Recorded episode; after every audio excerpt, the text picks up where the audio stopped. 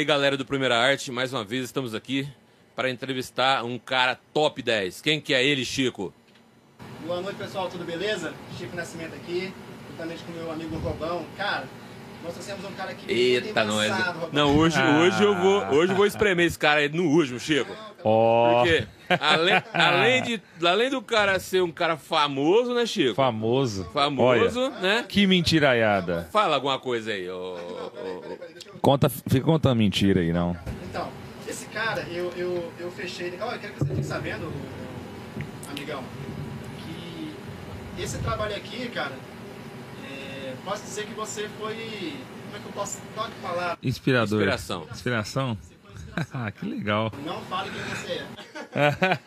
eu, tava, eu tava lá envolvendo no, no Facebook, né? Pá, e aí eu vi um, um negócio aqui, cara, que bacana, velho. Achei interessante, velho. Até participei lá, né? Mandei as mensagens. É. Cara, Eu também. legal.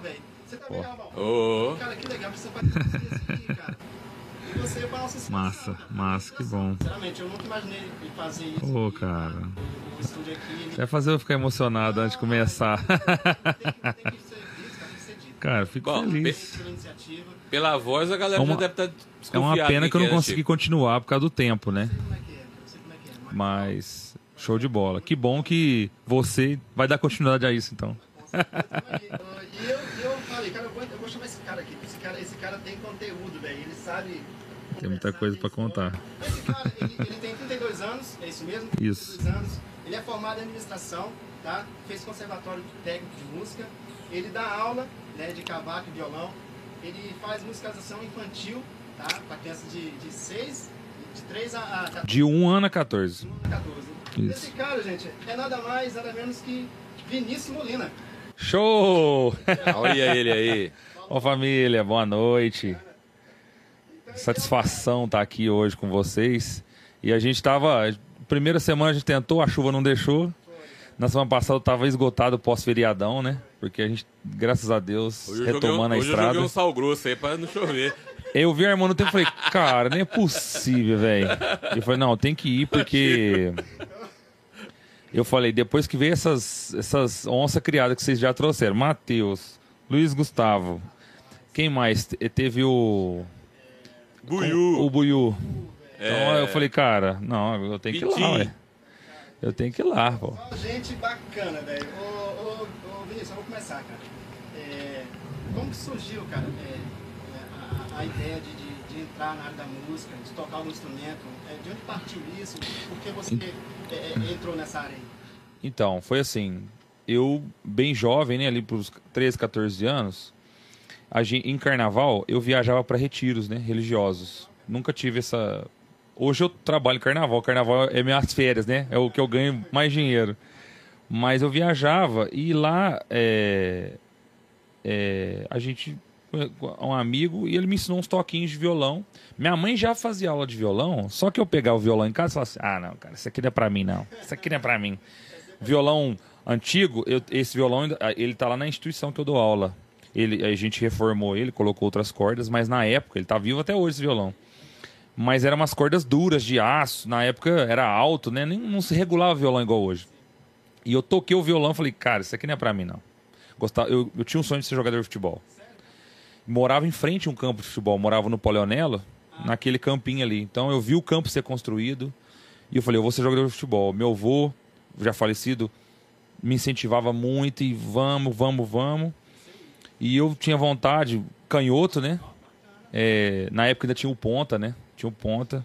Às vezes me, me, me tentava ali de lateral, mas, mas por fim. Aí eu fui machucando. Com, é, muito novo eu fiz cirurgia no joelho, que eu desenvolvi um cisto. E aí a música apareceu nessa época dos 14 anos. E como tudo é, é até hoje desse jeito. Quando eu toquei o violão, que eu acertei as primeiras notinhas ali, que eu cheguei desse retiro do carnaval, em casa eu falei, eu falei pra minha mãe, eu vou ser músico. Eu já falei de cara pra ela. E ela falou assim: "Ah, mas você já pegou meu violão, tinha violão aqui em casa, você nunca quis fazer nada?" Aí. Aí ela falou assim: "Não, então eu vou ligar pro Chico, famoso Chico Zanqueta. Ali é o pai de, pai de todos, né? Eu falo que ele é o pai de todos. Tem que trazer o Chico, hein? Verdade, verdade. Tem que trazer o Chico Zanqueta. É, o Chico fui, ó, vou falar pra vocês, eu vou revelar. Na época a gente fazia aula de sábado, no Badran. Era 10 reais por mês uma aula. Só que assim, era uma aula coletiva, claro, né? Ele botava ali uns 15 alunos na sala. E ali é onde você vê que a pessoa quer aprender. Porque o Chico sentava com as pastas, passava o teórico na lousa, e aí você vê quem tem interesse. Porque eu, eu fui indo. Aí, a eis que o dia, já há um tempo eu já ali fazendo aulas, chegou uma galera que não entrou na sala. Passou direto e foi pro, pro salão, lá o, o anfiteatro lá do, do, do Badran. E quando essa, essa galera chegou lá, eu escutei o som. Falei, cara, é uma banda. Que Aquilo já brilhou meus olhos os e eu sentidos. acabou a aula, eu já corri pra lá, sentei lá no- e fiquei vendo eles tocar. E eu olhei e falei, tá faltando um instrumento. Era o baixo. Foi o meu primeiro instrumento assim de banda, né? E aí o Chico falou, ó, não tem baixo por enquanto, você também não tem? Você vai tocando com o violão. Eu, eu regulo de outro jeito aqui, você vai fazendo com o dedão e tal, tal, tal, tal. Quando tinha as apresentações, a gente pegava de um. Tinha um senhor que já que tocava sanfona, que ele tinha um baixo, emprestava pra gente para as apresentações. E aí, cara, nessa época, é, eu já tinha essa coisa da banda. Eu falei, cara, eu tô formando uma banda, a gente, quando tinha apresentação, porque aí o Chico, o Chico viveu isso, né? Viveu bailes e carnavais a rodo, né? Ele fez, estudou os filhos com esse dinheiro da música, né? E desde aquela época eu falei assim, cara, é isso. É isso que eu tô procurando, né? Descobriu isso bem cedo. É, bem cedo. É isso que eu tô procurando. E ali é o que eu falo para meus alunos. É, quem tem contato com a música cedo tem que ter a ideia de que está tendo contato com a profissão cedo. Qual outra profissão que a gente tem contato tão cedo assim? Que ninguém te questiona, né? Porque é, é, voga as leis né, de- do trabalho, de fato. Mas, por exemplo, a criança está ali tocando e a música tem muito essa coisa lúdica, da diversão, do prazer. Mas é uma profissão Verdade. né? Eu sou professor de música, tem aluno meu que me pergunta ainda, tio, você dá aula, mas o que mais que você faz? Eu falo, eu toco na banda. Mas e que mais, né? Porque eles estão vendo os pais indo pra usina e não vê tantos pais Músicos, que são né? músicos e vivem da música, né? Mas é porque a cidade do interior é assim mesmo. Nas capitais é, é, é mais Comum, né? comum isso, porque tem muito músico, né? Eles Profissão, tropeçam na esquina. Deixa eu- ver se eu entendi. Então, tu era apaixonado por futebol. Sim. Gosto de futebol, sou corintiano. É nóis, parceiro. Pode Sou-. Ninguém é perfeito, né? É, sou corintiano. Então, antes, antes mesmo de tu realmente entrar, né, pra aprender, tu já tinha tentado tocar violão. É, com a minha mãe. certo.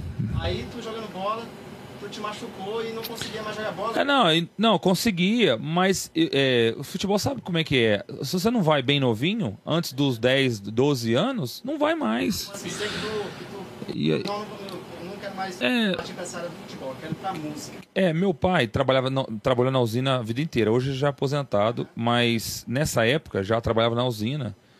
E, a, sei lá, isso aí, é, na época da música, já há mais de 10 anos. Então, quer dizer, ele, não- eu, ele- eu quase não tinha tempo com ele, porque era uma época que a empresa precisou dele muito tempo. Tinha vezes que ele ficava 24 horas dentro da empresa. Era uma outra época, né, de hoje. E minha mãe, é, ela ficava em casa, era dona de casa, porque foi um, um tratado dos dois.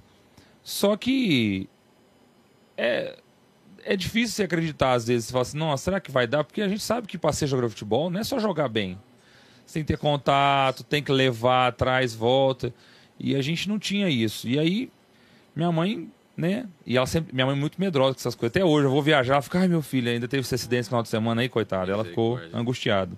Então, fica, ficou essa coisa. E aí, na música, cara, porque eu sempre fui uma criança assim, ó. Tudo que eu ia brincar, eu me envolvia muito na brincadeira. Então, se eu ia brincar ali de carrinho, eu já brincava de carrinho, de estacionamento, de lavar rápido. Não era uma só bate-bate. Não. Eu, era uma coisa E séria. desenrolar o negócio. como tem- Isso. como tem Então, ser, né? mais isso, eu acho que já era uma afinidade com a arte. Porque em casa eu já tinha essa coisa de brincar. Eu adorava ver aqueles super-heróis Jaspion, Jiraya. E eu ficava brincando. Naquilo eu intertia. Gente, eu sou filho único, eu brincava sozinho no quintal o dia inteiro. Olha aí. Não, não. Eu, eu, eu brincava no quintal sozinho. Meus avós. é, minha avó tinha morrido de medo. Porque eu subia em árvore e não tinha medo, não. Já, ó, com cinco anos eu já quebrei. né? Com cinco anos eu já quebrei os dois braços. Eu quebrei um braço, quando eu tirei o gesto eu quebrei o outro. Já quase quebrei o pescoço, Jesus, desloquei o pescoço. Então, assim, é, é, é, eu era uma criança que já tinha essa afinidade com arte, porque eu, eu gostava dessa coisa de criar, de, de imaginar, né? Minha filha é muito assim, eu, eu dou uma segurada nela, porque eu tenho medo dela não se quebrar igual eu, né? Mas já passou dos 5, quer dizer, vai quebrar menos. E aí, é, eu, eu vi na banda aquela coisa, né? Os meninos no palco lá tocando, né? Lembro o nome de todo mundo, do Fred, Mariela. Mariela, proprietária lá da Eletropar. O Fred, ele trabalha com informática. Tinha o Vitor, que tem uma padaria, filho do Sr. João. O, o irmão dele é o Vinícius, engenheiro. Era o nosso baterista. E, e tinha mais gente, eu não, tô- não acho. Não, mas a base era esse. E aí, eu vi eles no palco, cara, aquilo me fascinou. Falei, é isso A que eu menina- quero. A menina da Eletropar, da Eletropar é cantora? Ela canta e toca violão. É que da hora, Maria-. Ela tocava na igreja, na matriz, né? Que ela é da, da comunidade católica. E. Fala, Chico. Tá, tá não? Melhorou? Aí, pra mim tá chegando. Melhorou? E aí. Aí foi assim, né? Foi esse começo que, que eu já ali com 14 anos vi a banda. Falei, cara, que da hora. Muito fã de Guns N' Roses na época. Gostava, Guns N' Roses. Aí eu comecei Red Hot Chili Peppers. A gente começa a ouvir essas coisas dessa época, né? Final dos anos do- 90, começo de 2000. E, e aí eu não parei mais. Cara, é, na banda lá, é, tu era o, mais novo, né? Porque eles chegaram lá e tava. Não, o Vitor era o mais novo. Por mais que, e por incrível que pareça. Ah, de tocada sim, de tocada sim. De tocada sim. Os caras fazendo som lá e foi lá. É. Então eles já tocavam já há algum tempo já. Sim. Eles se aceitaram É- na boa e tal. Sim, o Fred, ele que era o mais velho de tocada, porque ele já tinha uma experiência, ele era autodidata. É, hoje ele quase não, não se envolve mais com música. Eu acho que a música frustrou ele de certa forma, porque é difícil, a música você tem que ter estômago, né? E o Muita Fred é um músico de mão cheia, assim. Eu via ele fazendo coisas, tirando música na época, que não tinha Cifras Clube, não. Né? Não tinha cifras e era muito difícil. E era revistinha, se não era revistinha, era as pastas do Chico, né? Com as músicas do Chico ali impressas. Né? Que o Chico imprimia a letra e ele tirando de ouvido e escrevendo a cifra pra gente ali. Então, assim, o restante do pessoal foi colando nele, porque falava, nossa, esse cara tem, tem, tem algo que ensinar. E ali foi, a gente foi formando essa banda, que passou por vários nomes, eu não lembro o primeiro nome, como é que era. E aí foi indo, foi passando o tempo, e essa vontade de viver da música era tão grande que eles foram parando. Mariela foi a primeira que saiu, depois o Vitor, depois o Fred por último, e eu fiquei, quando eu fiquei, já eram outros músicos, que aí eu me tornei o Fred, né, vamos dizer assim. Porque aí, como eles saíram, todos ficou só eu, a galera nova do Fabiano Lozano, na época eu estudava, tava concluindo o curso, começou a colar em mim. Né? Ah, o Vinícius e tal. Aí eu, eu já vi a possibilidade. Nessa época eu já passei pra bateria. Porque eu falei, não tinha baterista. E aí tinha um menino que era bom do baixo, eu falei, vou colocar ele, que é o Carlos, que hoje ele é policial lá em São Paulo. Coloquei ele no baixo, chamei um outro rapaz pra guitarra. A gente chegou a montar uma formação uma época com o Chico. A Olha, gente começou, legal, o Chico e a atual esposa dele, a Gisley, a gente formou um, um- trio pra tocar em bailes e tudo mais. E, e eu sempre tinha essa perspectiva que eu não ia parar de mexer com música. Você eu ia sempre, tentar. você sempre teve, teve isso vivo na sua, na sua memória, na sua visão futura que você ia viver da música? É, eu, eu, eu até hoje, eu não posso falar, eu, eu não posso falar que eu sou assim, tran- é porque não existe músico tranquilo, porque músico ele é empreendedor, né? Não existe estabilidade na música. É. Ele é um ele é um empreendedor e ele é o tempo todo assim. Tem músicos que trabalham em empresas, mas por exemplo, eu vou citar um exemplo. Os meninos que são professores no Fabiano Lozano, no projeto Guri Joaquim, são todos CNPJ, não é registrado não. Não é funcionário da prefeitura ou funcionário do estado, não. Essa época de pandemia, o antigo, a antiga gestão fechou tudo e pôs eles em casa sem receber um real. Você entendeu? Então, assim, não existe garantia né, na música. Existe trabalho duro. Então, até hoje eu fico às vezes assim, o que, que eu preciso fazer para chegar aqui, para chegar ali? Mas desde essa época eu já tinha essa visão de que eu queria ser banda, que eu queria ser empresa. Fiz administração de, de empresas pensando nisso.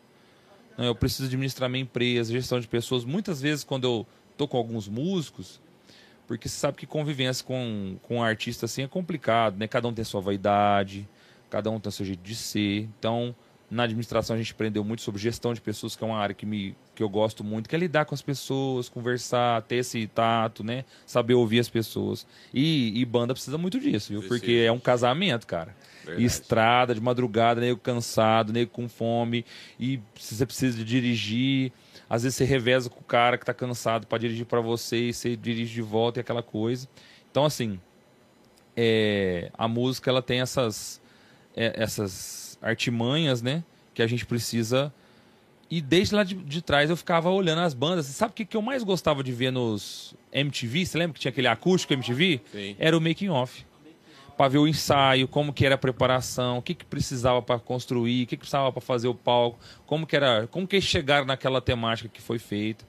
Sempre tinha essa coisa, porque eu, sempre, eu, eu gosto dessa coisa do show. Os bastidores ali, né? A minha esposa, hoje não, hoje eu já vou, eu curto mais assim, né?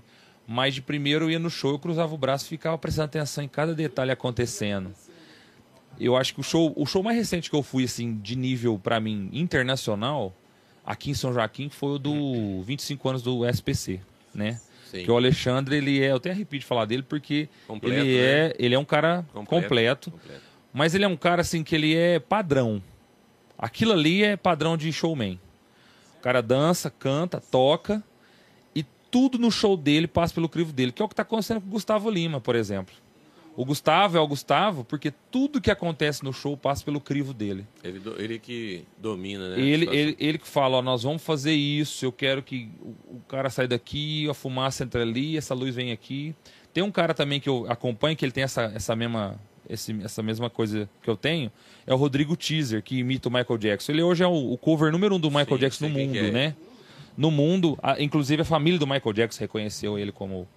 Ele foi lá na casa, né? Visitou onde o, o Michael fazia os ensaios e tudo mais.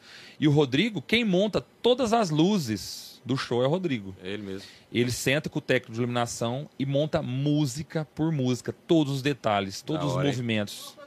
Completo, né? Exatamente. Então, assim, é uma coisa que eu já tinha lá de trás. E aí foi onde eu me apaixonei pela técnica de áudio, fui Aí, me é. apaixonando por essas coisas por causa do bastidor, né? Eu falo que mais cedo ou mais tarde, eu não vou conseguir mais ir pra estrada.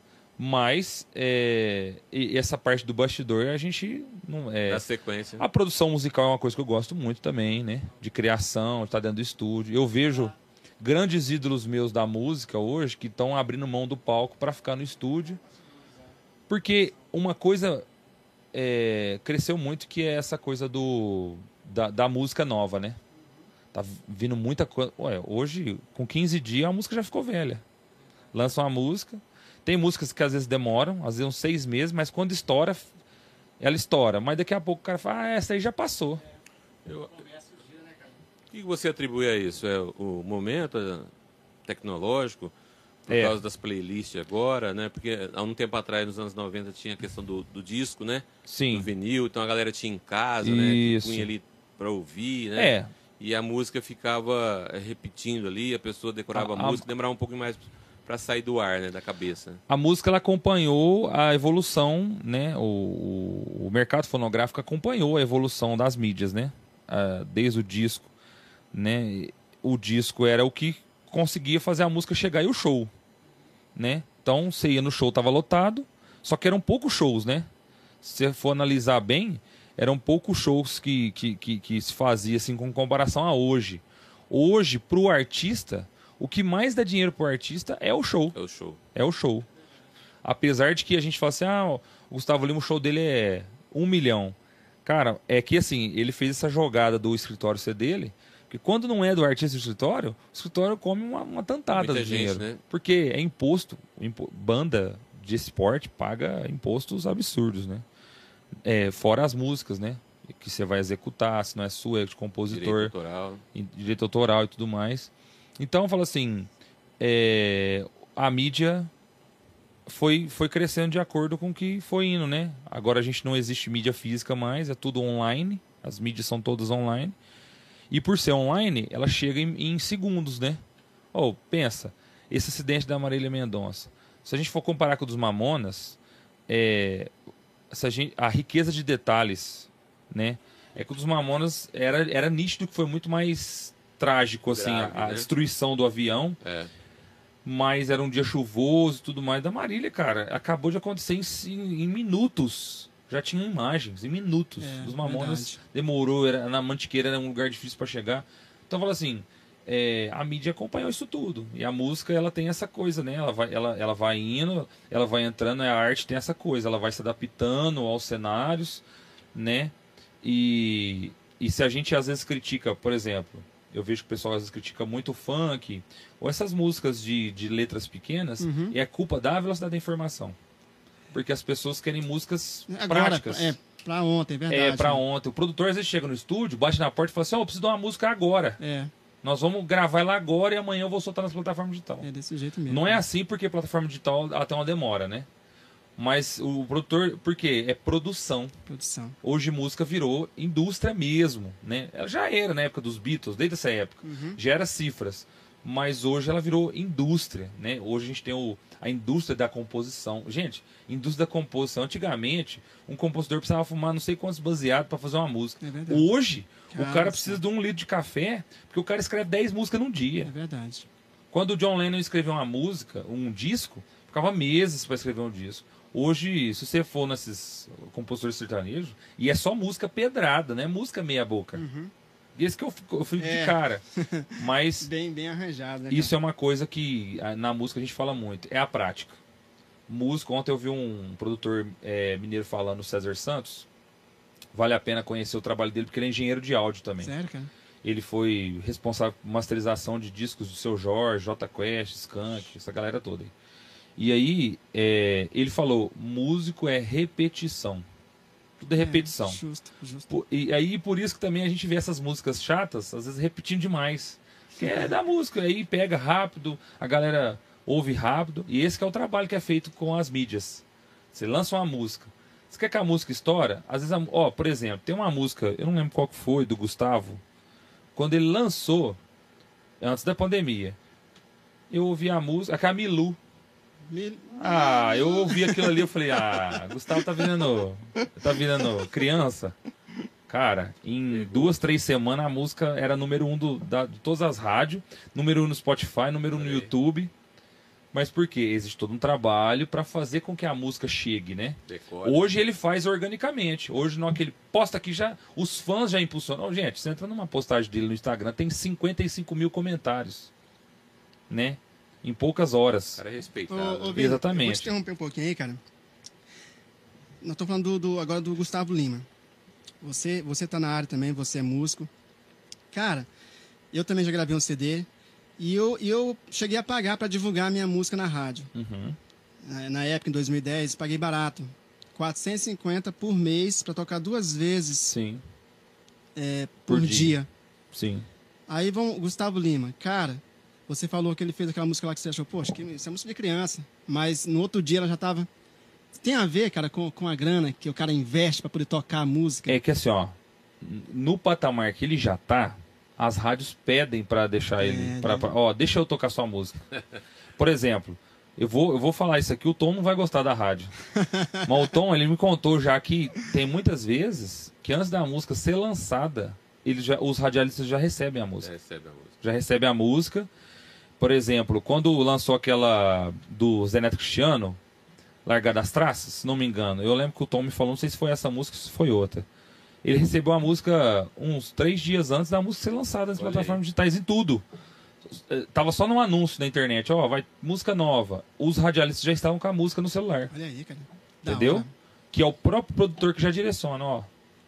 Aí o radialista pensa assim, cara, eu vou, eu vou. O radialista fala assim, eu vou em primeira mão. Sai na frente. É, todo mundo quer tocar, né? Aí o radialista mete na rádio e foda-se. se- que- ó, Desculpa o palavrão. E Tranquilo. o, radia, o ra- e o radialista tá nem aí que não lançou na plataforma digital. Até porque na rádio não vai interferir o, o lançamento na plataforma Não. digital, na mídia social. Prefere. Entendeu? Então, é, tem essa coisa. Mas, de fato, o dinheiro para Porque, assim, ó, hoje, por exemplo, a gente tá com um projeto de lançar quatro músicas novas Uhum. da banda o ano que vem. Certo.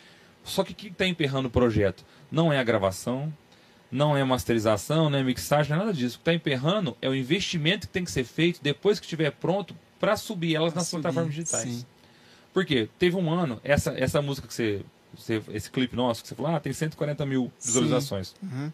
É um vídeo impulsionado. Impulsionar. Como que eu fiz? Eu, eu, eu entro em conta, que hoje tem esse negócio das playlists, né? Sim, sim. Playlist é um negócio do momento. Cara, você paga ali 150 reais pro cara. Pensa, numa playlist às vezes tem 50 músicas. Cada, cada banda paga 150.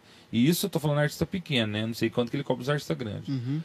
E aí, por mês, 150 reais por mês, pra ele te deixar entre os 10, Ah, entre os legal. 20. Aí de- Você escolhe a posição que você quer ficar na playlist. Quanto mais próximo, Isso. mais grana. No YouTube, para chegar nesses 140 mil, a gente investiu por mês, é, nesse ano que a gente lançou essa música, não o ano todo. A gente ficou três meses investindo 750 reais por mês. Caraca, velho. Pra ela ficar na playlist. Uhum. Eu lembro quando o Lucas, o Lucas que faz essa parte, né? Quando ele foi fazer essa parte, é, ele não me falou, vou, vou pôr nessa playlist. Falou, ó, tô conversando com algumas playlists do YouTube e vou pôr, depois eu, eu aviso pra vocês quais são. Aí viajei, final de ano, fui pra praia, tô lá na praia, fui numa playlist do YouTube lá na, na areia e tô lá curtindo. De repente, na hora que chegou na décima música, tocar a minha música. Caraca! Você abre uma playlist de 500 mil pessoas. Olha aí. Que 500 da mil inscritos na playlist. Que Falei, legal, caraca, o que, cara. que é isso? E aí depois falou, não, mas foi, eu escrevi nessa playlist. Mas 750 reais por mês. 600 cruzeiro, velho. E ela fica ali entre as 10 primeiras. Eu não quero apressar o passo, não. Aham. A gente vai chegar nesse Vamos assunto chegar bacana. nesse- Deixa eu falar uma nessa coisa. aqui. turma aí. Deixa eu te perguntar aqui uma Oi, coisa desculpa. aqui. Tudo bem, é, a mesa ela, ela Não, é, é, meio. eu, eu, eu sentei de mau jeito O aqui. do- doutor, doutor, o doutor Luiz Gustavo, rapaz, na hora que a gente anunciou ele, que ele foi levantar, rapaz, foi um Claro. barulho aqui, é que eu diminuí aqui, eu dei Aham. uma, uma comprimida e tal, mas, cara, Sei. foi um barulhão, velho. O Chico fez isso de propósito, viu? Entendi. propósito. Só pra fazer um cara tão, né, É. fino passar por uma. Ô, Molina, Mas edição ajeita tudo. essa fase que tu falou que tu tá aprendendo com o Chico lá, depois tu entrou na banda, cara. Tu, entrou, tu tinha 14 anos. E aí tu foi, tu foi. Depois o, o Eric, né, saiu e tu assumiu, né? O Fred. O Fred, desculpa, viu, Fred. Uhum, não, Aí você problema. começou a assumir lá, cara. E a tua idade foi passando, né? Foi. É, Conta pra nós as fases, que tu montou essa banda e ela teve várias formações, né? Vários nomes, né? É, E aí tu teve que trabalhar depois, como é que foi a vida profissional? Quando eu comecei a trabalhar, inclusive, eu vou contar essa história que depois ele vai ver o podcast e ele vai ficar emocionado. Vai. O Léo, eu encontrei o Léo. Quem que é o O Léo? Léo lá da Barra Seguros. Ah, ele é tá. proprietário do Barra Seguros Aham. lá. Léo, né, E o Barra Léo, Seguros. eu trabalhei um mês lá pra eles. Aham. Quando eu entrava no emprego, o que, que era meu foco? Comprar equipamento de som. Só isso. instrumento. Não tinha foco nenhum. É meu foco era só É esse. músico, né? Trabalhar pra comprar instrumento, comprar equipamento. A primeira mesa que eu comprei, eu joguei fora esses dias, porque ela tava inutilizável. Quantos anos? Comprei ela em 2006. 2006, vixe. Uma Leax. Usou bastante, hein? 12 canais. Até a alma dela, hein? E aí eu joguei fora, porque eu falei, não, cara, nem vou nem gastar dinheiro pra arrumar isso aqui, não vou. Porque eu não sou apegado a esse negócio de fazer museu, não, viu? Tem uns músicos que gostam de pendurar na parede. Ah, tá. Eu, Eu também, sou- também não sou muito fã eu disso, sou não. minimalista, Guardar eu jogo fora. é. É. Nossa, velho. É, E aí eu, eu arrumava emprego e pensando, gastando só com isso. Investindo em, mu, em equipamento, instrumento. E aí isso foi passando os anos ali, né? de- Dos 14 até os 17. Fui DJ também nessa, nesse meio período. Sério, Tive cara? equipamento de DJ também. Foi uma época que a música eletrônica ganhou, que as raves ficaram muito famosas no, no país todo, no mundo, né? Uhum. Tinha os festivais de música eletrônica. E eu tinha mais ou menos uns 17 anos. E aí começou a surgir uma leva de DJs novos. Eu queria também, né? Falei, ah, eu gosto, eu, eu gosto, eu gosto de música batida. eletrônica até hoje, aham. Gosto de produzir música eletrônica, é legal. Hoje eu não tenho nada lá pra produzir, Vai mas já eu gostava. bastante, né? E eu, eu aprendi muita coisa com o Monkey, né? DJ Monkey. Meu Monkey. É meu primo. Então, DJ Juliano. Monkey, o Juliano, ele que. O Ju, né? Eu chamo de Ju. Isso. É, ele me ensinou muita coisa. Ó, primeiro pra você ter ideia. Primeira baladinha que eu fiz em casa, comprei as luzinhas de neon, né? Chuchava lá no, no bocalzinho, um Réveillon, lembro até hoje. Eu peguei dois rádios, toca CD, peguei uma bancada assim, coloquei os dois rádios, com, peguei essa mesa de som que eu já tinha, pus ela no meio. Aham. E como é que eu juntava? Eu já anotava quais músicas tinham a mesma batida. Pra mim fazer a passagem de uma música pra Pra outra, né? Usando dois rádios, toca CD, Legal, hein? né? O Monkey foi mais arcaico, tem uma história de- disso daí que é colando fita cassete lá no, Oi, na época dos dinossauros. trazer, nós vamos trazer ele aqui também. Isso. E aí, é, foi uma fase rápida. Porque aí, quando eu tava terminando essa fase, foi onde o Cadê Juízo apareceu. 18 anos, você tinha? Eu tinha 18 anos. 18 anos. 2007. 2007. Né? E, e os meninos. Eu tava com a minha banda ainda. Uhum. Eu tocava bateria e cantava. Certo. Né? Adorava ver o Serginho do Roupa Nova. Falava, nunca cantei igual ele. Mas via ele cara, cantando, eu ficava, cara, olha como ele hora, canta, é velho. É muito difícil, você que tocar, E bateria e cantar, velho. Era o Japa, na- o Daniel japonês na guitarra e o Carlinhos no, no baixo. E eu, gost, eu sempre gostei muito de Paralamas do Sucesso. Então Uhum. eu tinha essa coisa do trio, né? Sim, sim. E tal. E a gente foi tocando até que o Daniel, nesse ano, ele falou pra mim, no começo do ano 2007, ele falou pra mim assim: Ah, Vini, eu vou ter que parar de tocar, cara, porque eu vou fazer faculdade.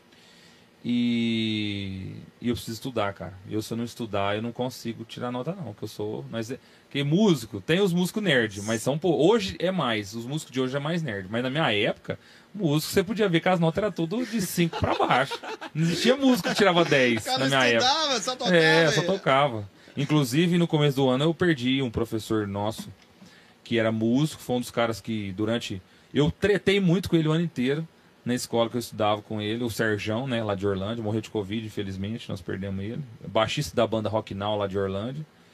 E foi um cara que é, gostava muito de Charlie Brown, de Red Hot Chili Peppers, então eu tirava dúvidas com ele. Eu levava o violão pra escola, a gente fazia prova e, com ele tocando.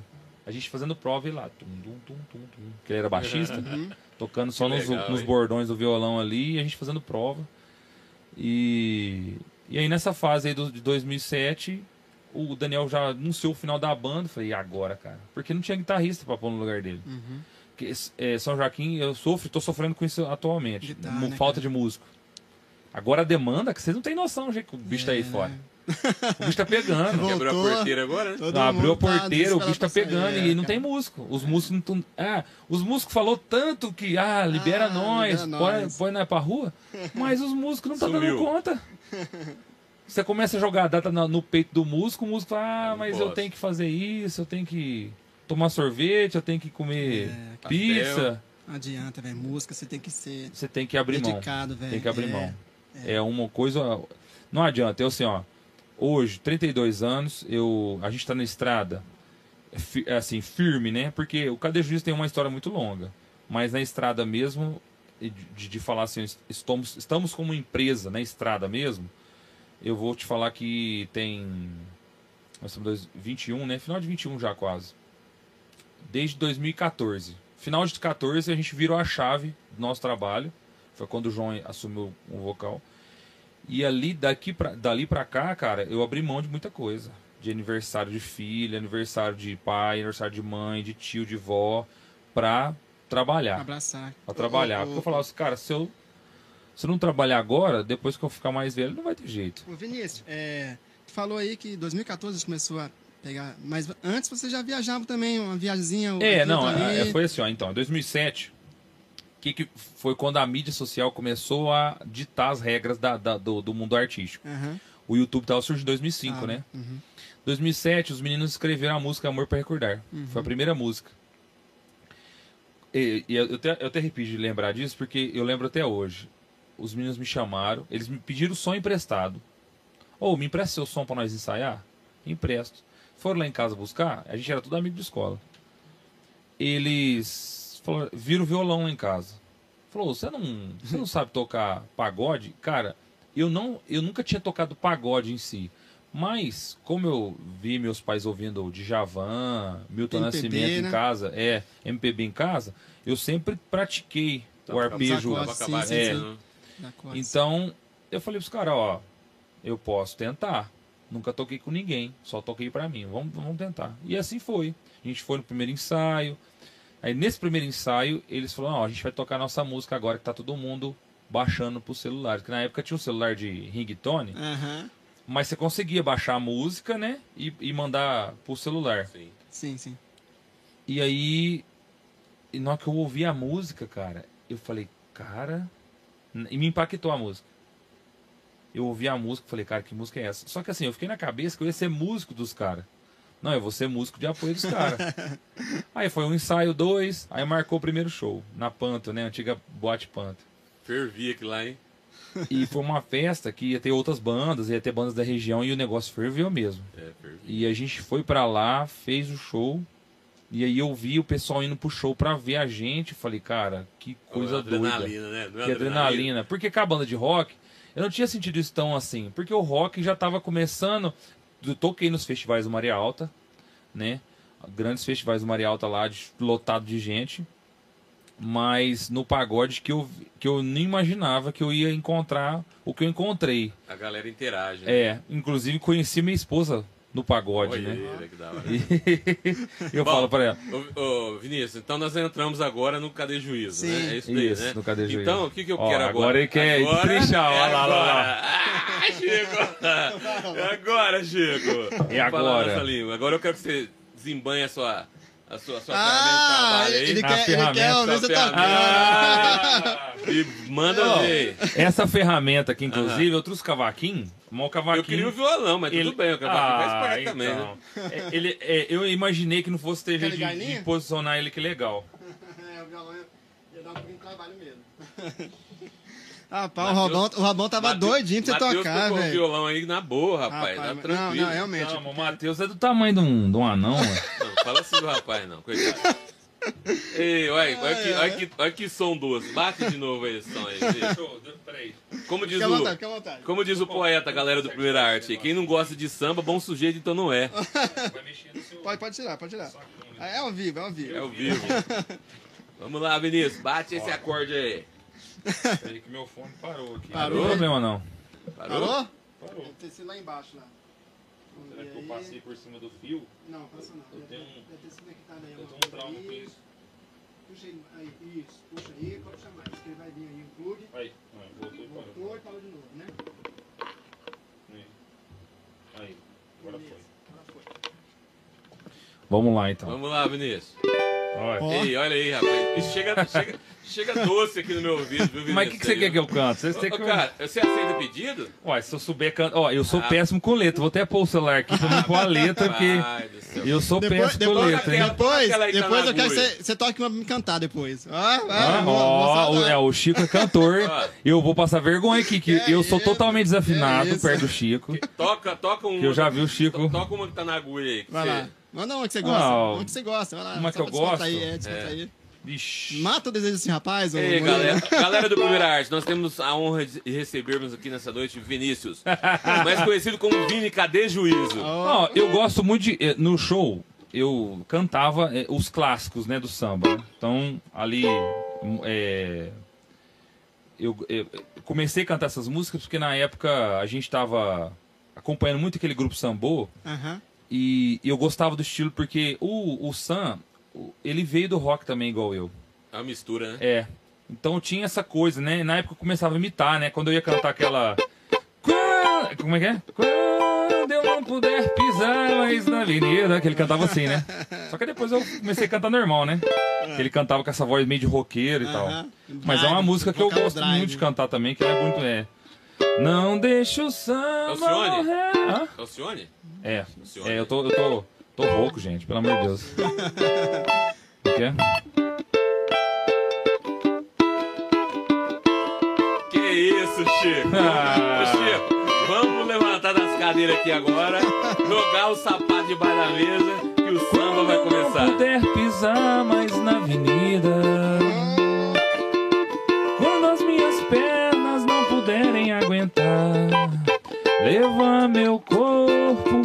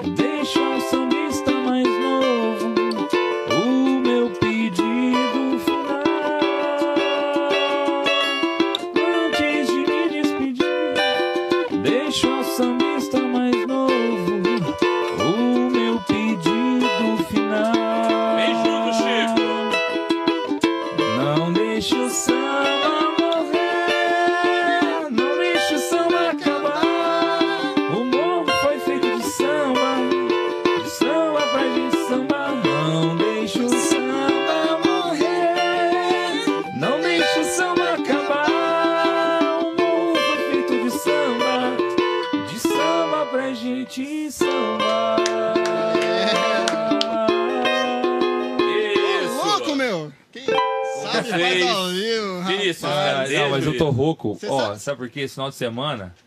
Sabe o que é engraçado? Ah. O- a, ó, a corrida da, do- dos shows tá tão louca que assim, ó. Pra Você chega perto do final de direito, semana, às vezes tem um show. Uhum. Na sexta, parece três pra Três. você fazer.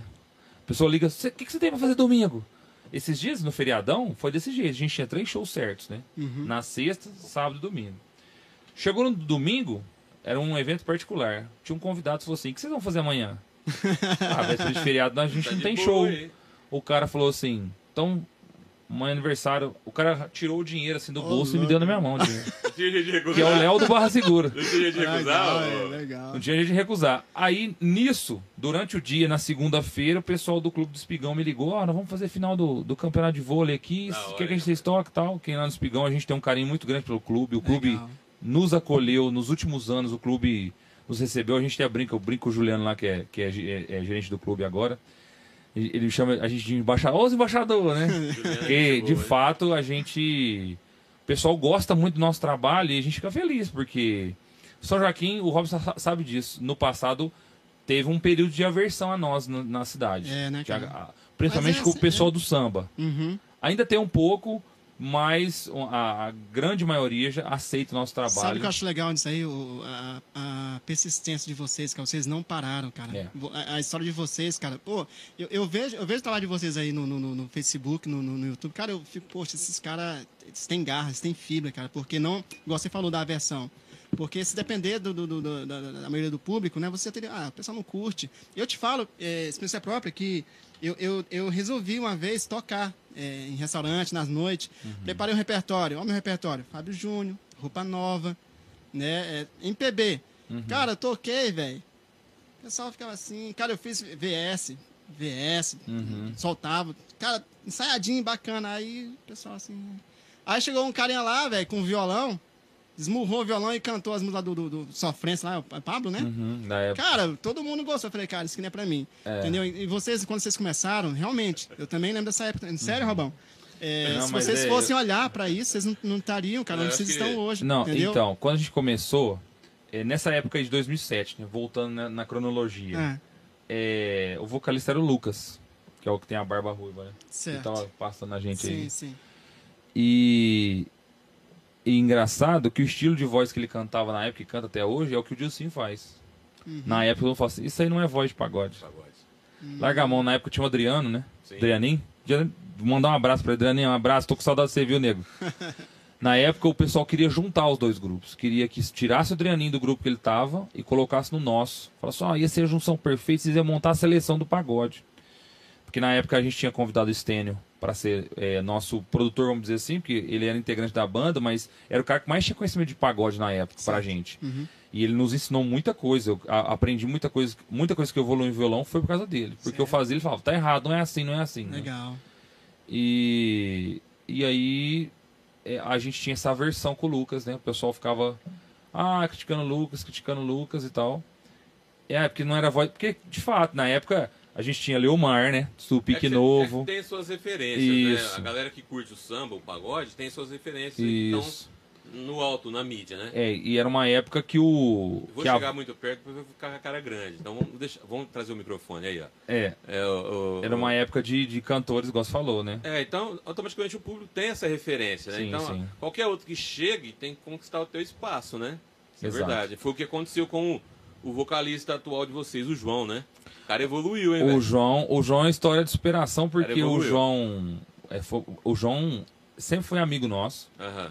Ele não olhava- era cantor. Acompanhava o trabalho de É, vocês. isso. O João ia nos ensaios na minha casa, Uhum. andava com o Luan, que era um dos fundadores da banda na época, e ia lá em casa e não sei o que, tinha muita amizade com todo mundo da família, né? Ele já, é, tinha amizade com a minha tia, né? Com a Rita, e sempre tava ali no nosso. e Convívio, aí, né? no convívio. Só que aí teve um período que aí ele, usina afasta todo mundo, né? Afasta, cara. Porque o João trabalhava de noite, trabalhando aqueles horários malucos. E aí, beleza, se afastou, mas por causa disso, porque tempo mesmo. Que a gente tava trabalhando de noite e ele também, né? E aí ele, em 2000 e, em 2013, eu já estava na usina, eu entrei na usina em 2011. Uhum. Eu, eu, eu falei para ele, João, é, você não quer ir lá com a gente? Porque ele já cantava, lá, a gente já escrevia junto. A gente tem Olha aí. música escrita junto, eu e ele. Ele escrevia música lá na centrífuga lá da, da fábrica de açúcar, Aham. na, na- na- no vespertino da vida, nos noturnos. Quando eu chegava de conexão. manhã, ele falava, ô, escrevi, vê se você consegue acabar essa música aí. Ele deixava o papel comigo, na hora que eu ia embora, eu deixava na gaveta dele pra ele acabar a música dele. Que da hora. E aí, é, eu falei, cara, eu falei pro Lucas, o Lucas não, não lembrava dele. porque o não era do convívio do Lucas, era do convívio nosso, mas Aham. não do Lucas. E aí eu falei, ah, o João, tal, tal. Aí o Lucas, ah, tal, tal. Aí eu levei o João no ensaio. O Lucas lembrou, falou, ah, o João, eu lembrei do João e tal. Mas o João não tinha histórico de cantar. O que, que ele cantava? Cê- Vocês conhecem o Marcão, né? Marcão que canta, Marcão, Marcos, Marcos Show, da Túvia, Sim. Marcão da Eu Túvia não conheço. Sim. né? Trabalhava na usina também, negrão, é, altão, né? Agora, de vez em quando, tá de segurança ali no Big Sei, sei. e tal. E o Marcão, que ele cantava com o Marcão. Ia fazer um, um churrasco, ele ia com o Marcão, fazer segunda com o Marcão e tal. Mas sempre no sertanejo. Sertanejo. Mas o João, pagode dos anos 90, o João é enciclopédia. Conhece O tudo, que eu né? tocar de anos 90 aqui pra ele, ele canta qualquer coisa. Olha aí. Anos 90 fala é SPC. Tudo que você imaginar, até, até lá do B, do pagode. Legal, já. E aí ele vai no ensaio que eu convidei ele para fazer back vocal. Mas você sabe que quando eu convidei ele, eu sabia que eu queria que ele entrasse na banda, porque lá na usina a gente convivia e eu via a energia dele é igual a minha. Interesse, é interesse, né, cara? Conexão. É. né?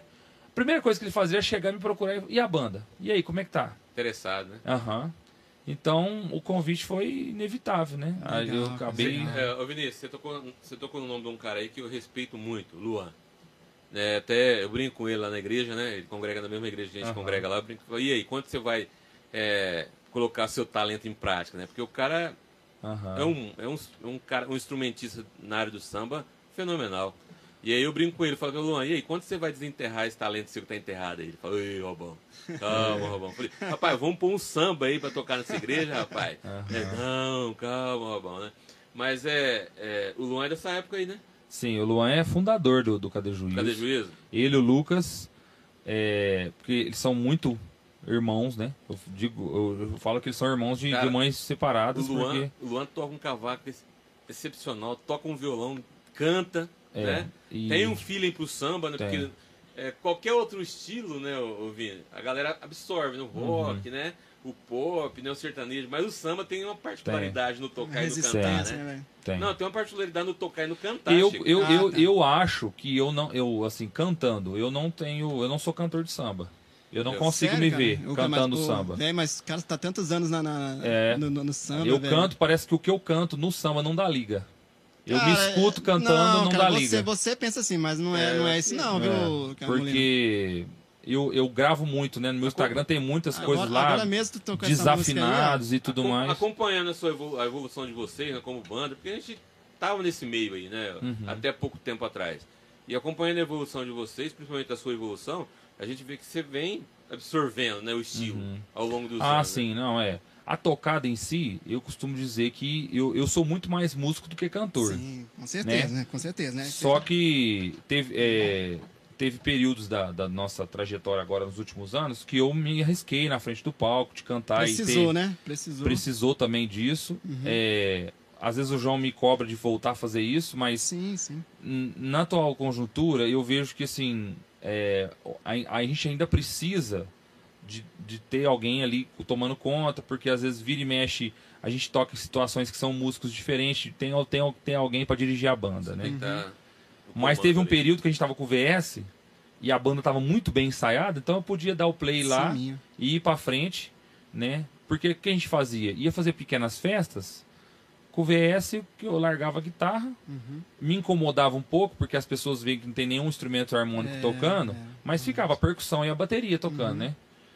Mas eram músicas assim, banais também. Era tipo Simples, né? um, é, um, as vaneiras que a gente fazia em pagode, os forró do Safadão que tava no auge na época, eu ia pra frente, né?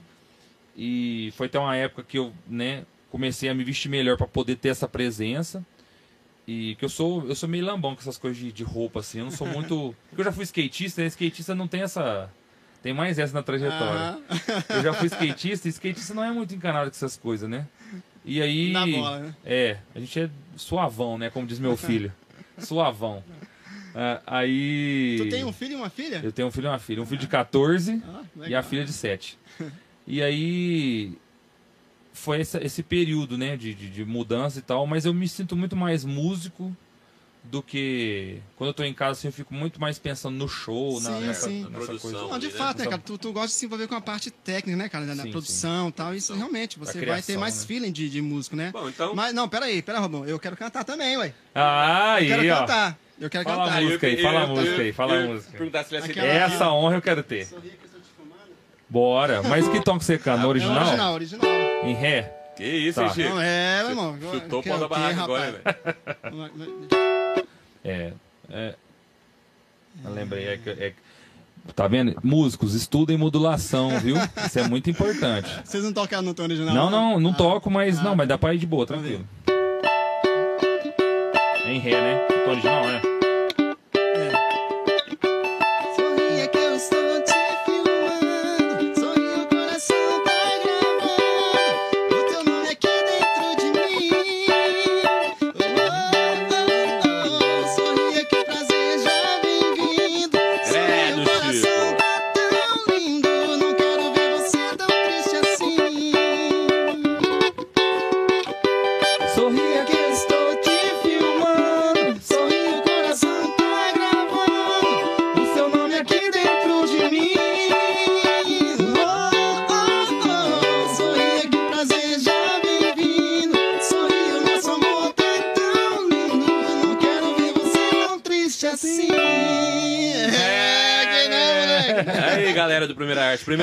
Chico. Chico canta muito alto, não dá pra cantar nesse sabe- tom que ele canta aí, não. Você sabe, Molina, que. é, Esse eu, cara tem, eu- a, tem a garganta de mulher. Tem, Eu, Tá eu comecei, eu comecei a cantar, cara, é, na igreja, né? Sim. Eu também era apaixonado por futebol, treino na, na escolinha do Sampaio Corrêa lá no Maranhão. Eu era goleiro, tá? Só que como é, meu pai, ele, ele é jogador, ele foi profissional Uhum. no Flamengo do Piauí, Hack, River, inclusive ele era ponta, Aí, ponta direita. ponta Ele direita. era, ele era o craque, velho. Uhum.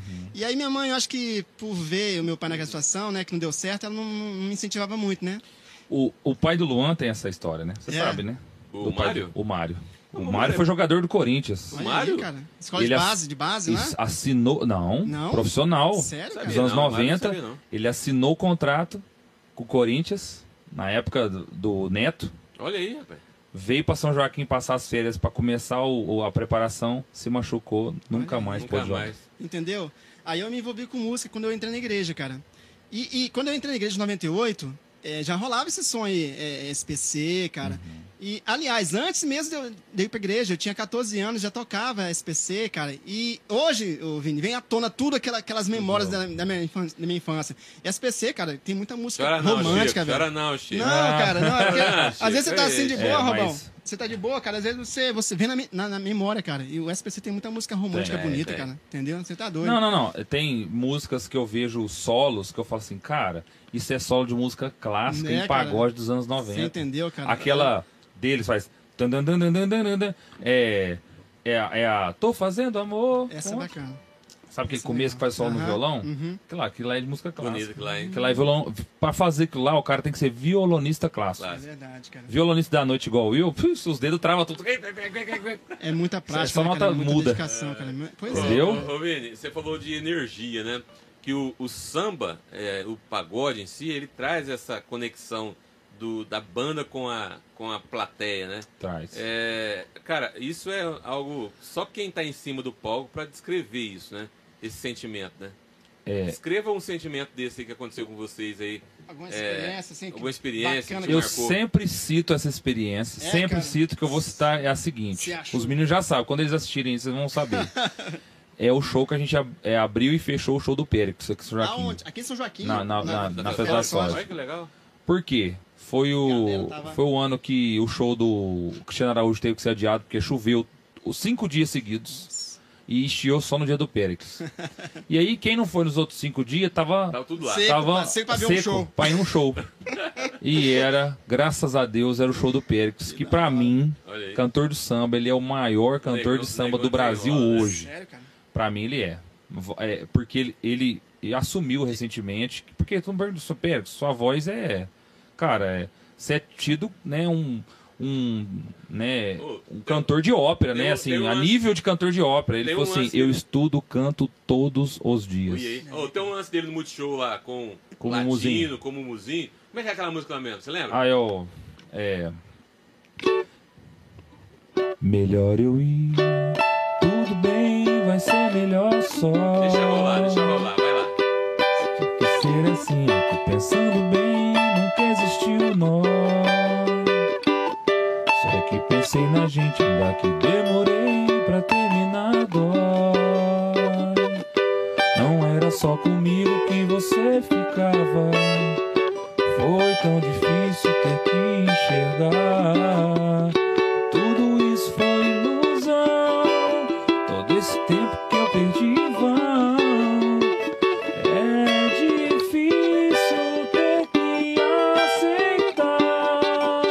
coração ele não deixa, não.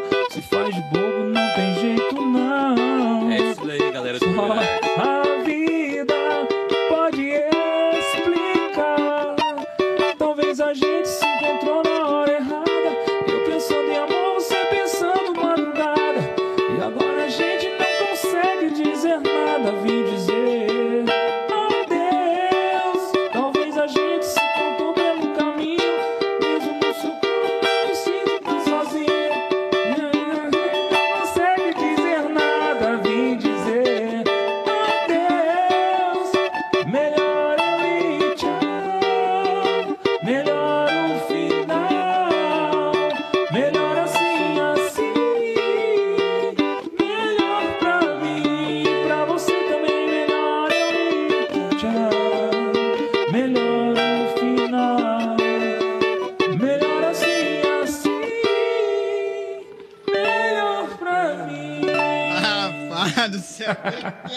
Cantei um tom abaixo dele, né? Porque galera, não dá pra cantar no tom dele, não. Essa música no Multishow, é, se você tiver a Muito oportunidade É de- emocionante. Se você tiver a oportunidade de assistir no Multishow, Pericles Latino e Mumuzinho. Cara, É, não, é o lá. Dennis que tá junto com ele, DJ Dennis. DJ Dennis. É. Mas o Mumuzinho também tá. Tá, o Mumuzinho chora. né? Não, Ele tava no mas palco, não tem como, não tava tem como. palco, ah, Dia 7 de janeiro, se eu não tiver show, eu vou assistir ele em Orlândia. É. Legal, cara. É, porque o show do Pericles, sabe o que é engraçado? É, mesmo, vamos supor assim, ó, tem partes do show, eu não sei todas as músicas dele. Mas as que você não sabe, a entrega dele cantando a música, Sério, cara. é, eu não sei, eu não sei te explicar o que, que ele, Ele transmite. consegue- É igual, é igual o que você transmitiu Ele- aqui agora. Ele Você fala- consegue transcender um É, negócio que é fala- inexplicável. Você fala que, que não, não tem feeling. Aham. Será que não tem feeling pra cantar samba? Cara, mas Ele faz os falsetes top da hora, eu, cara. Vinícius. Nada. É, Você, você conhece Clariô, do Xande Pilares e o... Ah, o- só, o, cara, o cara tá pidão hoje, velho. Só um minutinho, só um minutinho. Ô, essa, essa música aí, cara, a gente vem de, de, de uma linha cristã evangélica, né? A gente. E, mas num momento muito difícil da minha vida, eu Você ouvia essa ouvi música? essa música, cara. E essa música me ajudou muito, cara. Mas me ajudou muito mesmo. Segura o choro. Se você puder, Engole. se você puder tocar ela Não, inteirinha, vamos não sei se fazer. Ô, louco ela. aí. Não, não sei Chico, sim. pô. não, só presta atenção nessa música. Não, A letra vou- é muito eu vou- bonita. eu vou ouvir. a gente Presta toca ela, atenção, a gente toca ela na. Eu vou. Eu vou. Vocês me dão licença que eu vou baixar o tom porque Tranquilo. eu tô rouco. Tranquilo, irmão. Sossegado. Rapaz, E se eu soubesse, eu te ajudava, viu? Mas eu não conheço. Não, saca só a letra dessa música, Chico. Vamos ver, velho. A vida é pra quem sabe viver.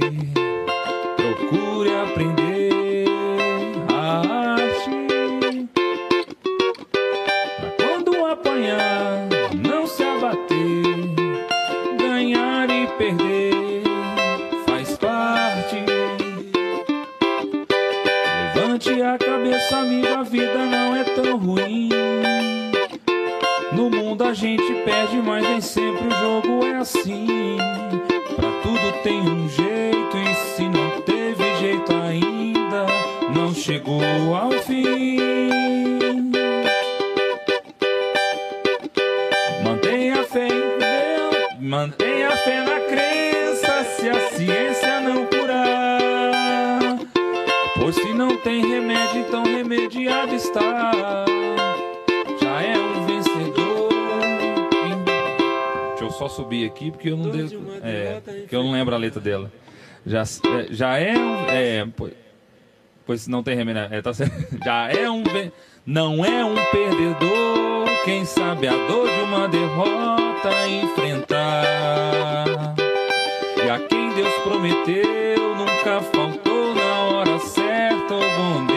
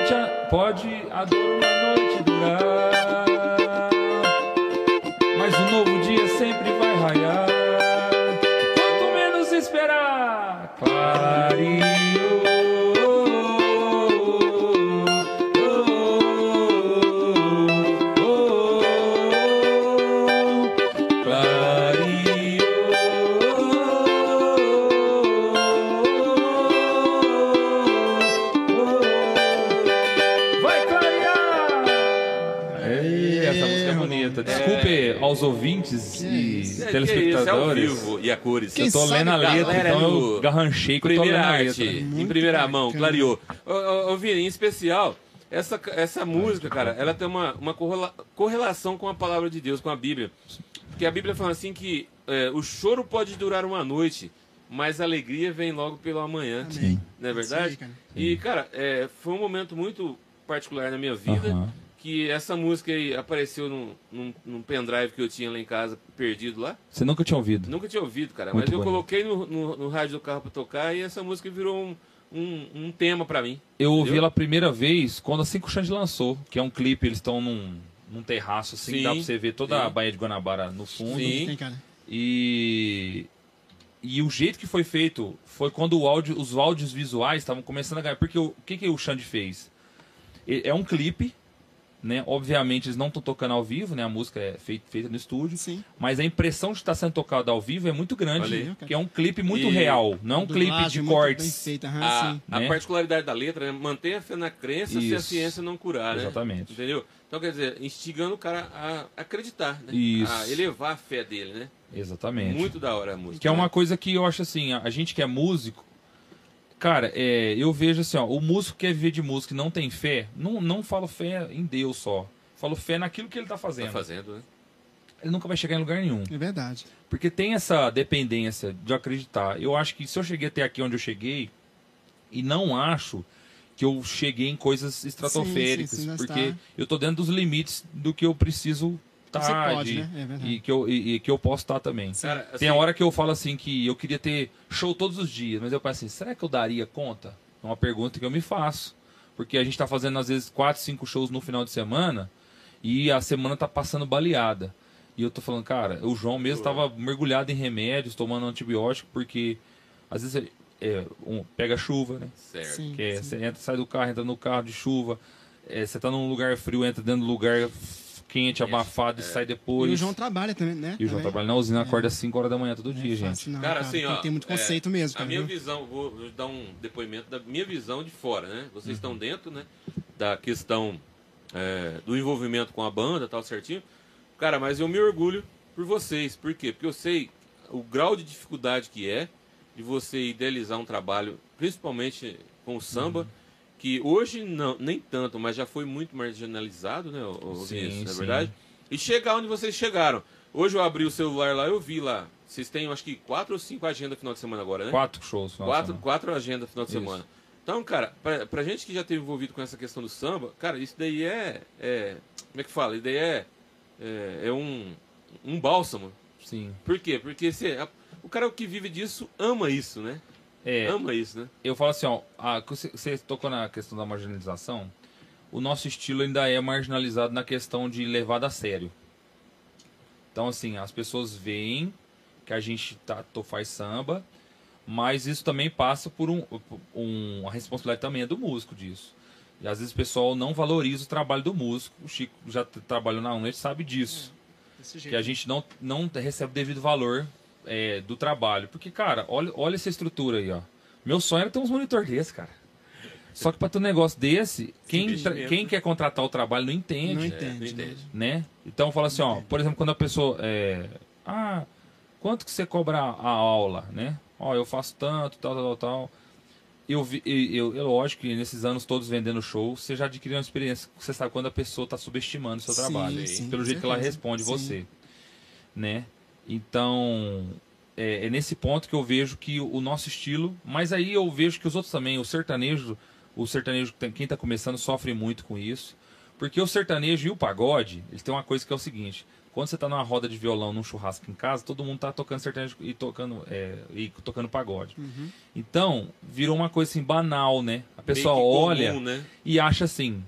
é, Por exemplo, vou dar citar um exemplo. Segunda-feira, a gente. Né, não é dia normal, mas a gente tocou segunda-feira, né? Tocou pra uma família. E nós fomos assim, ó, simples. Levei o cavaco, uma caixa de som, pus a voz do João e meu cavaco. E o pandeiro e o tantã a gente nem microfonou. Acústico mesmo.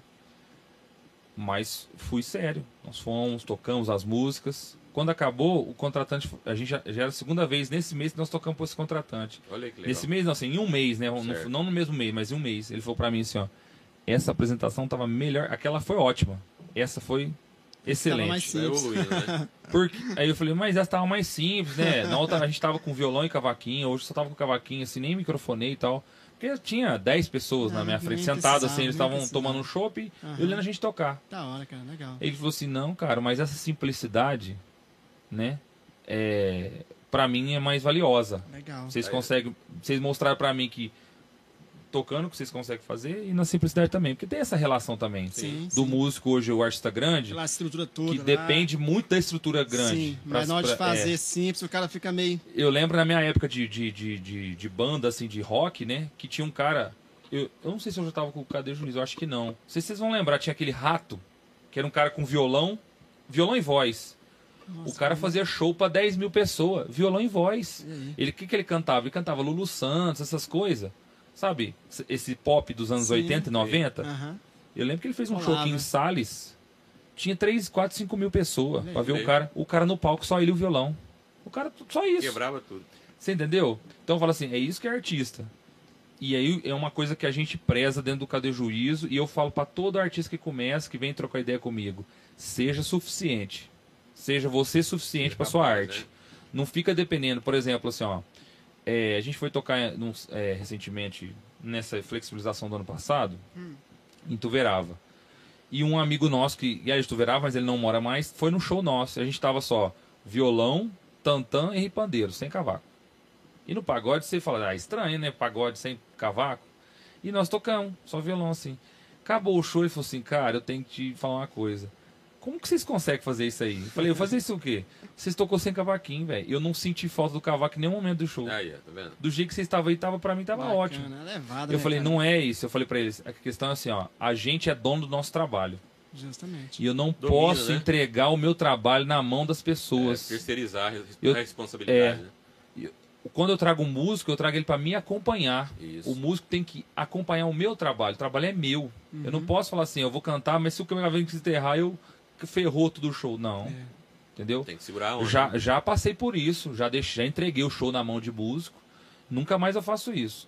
Então, eu sempre falo isso pros meninos: se a gente chegar num lugar e eu precisar tocar cavaquinho, e o Lucas Tantan e o João cantar, nós vamos fazer. Tá certo. Nós vamos fazer. Tá certo. Porque é o nosso nome. Tá certo. A gente tem que ser suficientemente para fazer o, a expectativa de quem tá. Cara, vou, vou fazer uma pergunta pra você. Pode fazer. É, a respeito daquele, Polêmica, hein? daquele show do posto lá, daquele show, daquele clipe do posto com a CGzinha, Oh, porquinho. pera- pera- Nossa, velho. Entendeu? Eu O Tentei Chico- o baixar Chico- esse, tentei o baixar. Chico Naquela- tá indeciso. E Tentei queria saber quem é baixar. aquela, quem é aquela Aquela- moça. rapaz, aquela com mulher, aquela moça com rapaz. as pernas lá que torneadas. esperto não, né, com moleque? aquele cabelo ruivo. Cara, vocês se apaixonaram naquela loira lá. Rapaz Da, céu. da, da onde vocês tiraram a inspiração pra fazer aquilo lá, velho? Cara, como da Então, hora, foi velho. assim, ó. A gente já tinha gravado aquele. O nosso, esse nossa vibe, né? Que tá passando aí no telão. Lá em Uberlândia, com a gravadora, com a Original Music. Ah, né? legal, velho. Lá em Uberlândia. E. na verdade, esse clipe aí, eu falo pro Lucas que a gente foi pra Uberlândia pra aprender como que faz. Por Aham. quê? Hoje, você gravar um clipe, não é mais o bicho de sete cabeças que era há décadas sim, atrás. Sim, sim. E, e nós fomos pra lá, gravamos com o Luiz Souf. Luiz Souf foi o cara que gravou, que grava. O Bruno Marrone só grava com o Luiz Souf. O cara que tá atrás dessas câmeras aqui é o Luiz Souf, que grava Bruno Marrone, grava Léo Santana, grava gente grande. E o Luiz é um cara humilde, gente boa demais. Esse menino da bateria aqui é o João Paulo Galante, era baterista dos 25 anos do SPC, viu? Sério, cara? Aquele, aquela turnê dos E 25 lá de anos. Uberlândia também, o cara? Uberlândia. Esse menino aqui. Legal. Esse menino é sensacional. O coração dele não, mesmo, não tem tamanho Legal, velho. e músico, a família inteira é músico. E aí, o que acontece? Nós fomos lá, nós investimos nesse clipe 14 mil reais. Tô louco, velho. Muita grana, cara. É isso, Mas tá com, a- com tudo, né? Do- sim, Gravação, produção musical, clipe aham. e distribuição. Caraca. Durante velho. três meses, distribuição. Olha aí. Caraca, velho. Aí, a gente viu qual que eram os passos e falamos, bom, agora a gente já sabe como é que faz. Que Foi pra aprender hora, mesmo. Aí, hora. vamos fazer outro clipe. Deixa se envolver, né? Vou Sério, colocar até um, pe- um pedacinho Vai. dela aqui. Mina, você. Como é que é? Eu nem lembro mais a. Porque faz tempo que a gente não toca ela. Mina, você caiu do céu. Mina, você caiu do céu. Tinha que acontecer. Tava escrito era eu. Vai pagar pra ver. Deixa se envolver. Deixa se envolver. Deixa se envolver. Deixa rolar. Deixa acontecer. Que acontecer. Tava escrito era eu. Vou pagar pra ver. É, quer pagar pra ver. Deixa se envolver. Deixa se envolver. Deixa rolar. Deixa acontecer. Essa música a gente escreveu junto com essa. É, e de quem que é a composição? É, as duas músicas, tanto essa quanto Deixa Se Envolver, é minha, do Lucas e do João. O Fábio Canali, que é o diretor da Original Music. Ah, vocês fizeram lá? o, não, eles vieram pra São Joaquim. Sério, cara? E o João, que é o da bateria, que o João Galante também é compositor da música. Nessas Da duas hora, músicas são, cara. a gente se reuniu, mas eles lá são super compositores. Depois, Lógico. depois o, o, o, o, João Paulo Galante ele tem uma história lá em Uberlândia muito boa, assim, né? No cenário musical, né? É, o estúdio lá, aquele. Você lembra daquela música do, do, do, do- O Chico deve conhecer, aquela música do. Do Gustavo Lima, que tinha o. O sax, Sim. o cara entrava. Então, o Marcão é o, do- o Foi cara que é. O cara que é sócio no estúdio junto com o João Paulo. Aposto que chegou a pular da cadeira. É, é o Marcão, a gente conheceu o Marcão lá, eles são sócios do estúdio lá, onde grava Lucas Luco, a galera lá. hora, E é né? estúdio no fundo da casa, viu? Da hora, velho. Não é igual é? o cara daqui de, de, de, de, perto de Uberaba aqui antes, é Igarapava. De Garapava. Um Ah, o também. que é compositor lá. o- É, aquele cara também tem um Ah, estúdio. ah, tá, A história dele é bonita Mas vamos também. voltar lá, Enfim. vamos voltar lá. E, o- e o roteiro? Como é que você desenrolou E aí é o roteiro? seguinte, Ah, foi assim, ó. Aí a gente falou assim, bom, agora a gente vai fazer com- nos próprios punhos, nosso próprio. Nossa. Aí velho. contratamos um videomaker de, de Ribeirão, Aham. o Juninho. É, ó, ó o valor que eu vou te passar, o Juninho eu gastei. Essa gravação aqui, ó, a gravação do Deixa Se Envolver, depois se quiser colocar o clipe aí, Uhum. Não sei se a galera vai estar vendo depois em casa. Eu posso editar É. depois. É, Deixa Se Envolver, gravação, produção musical, Zito, produtor João Vitor lá de Ribeirão, gravação e produção dele. O clipe, o Juninho. Não, não, não deu 5 mil. Reais. Aí, cara, que bacana. E foi gravado tudo lá? Os arranjos é de vocês Oh, ou, do não, a- man- chegamos com a música crua no violão pra ele, entreguei na mão dele e falei: faz, faz seu nome, filho. Olha aí, cara. Fez isso da produção. O Juninho veio com mais um assistente, fizeram a gravação, foi tudo. Não, o vídeo, imagens, né? Foi tudo aqui em São Joaquim. E a ideia foi o seguinte: o que, que nós vamos fazer? Deixa se envolver, né? Conta a história de um cara que encontrou Aham. uma mina no rolê, se apaixonou na mina e tudo mais. E aí os caras falaram, o que a gente vai fazer? O que a gente vai fazer? Isso é um roteiro típico de pagode. O cara que encontra uma mina, se apaixona e tudo Eu mais. tô lembrando as imagens, tô vindo as imagens Cara. É, Na hora que ó, abriu a tá da- despertando um que- que abriu a porta do Celta, cara, que pôs as pernas pra fora. Meu Deus do céu. Ah, isso? Na hora que mostrou a cara, viu? Tá igual... Ah, vai, mas dá uma. E aí a gente falou assim, cara, nós precisamos fazer uma coisa fora da curva. Que Só que eu acho que nós exagerou. Na verdade, assim, o clipe, eu, eu, eu vou, eu vou Ah, falar aqui.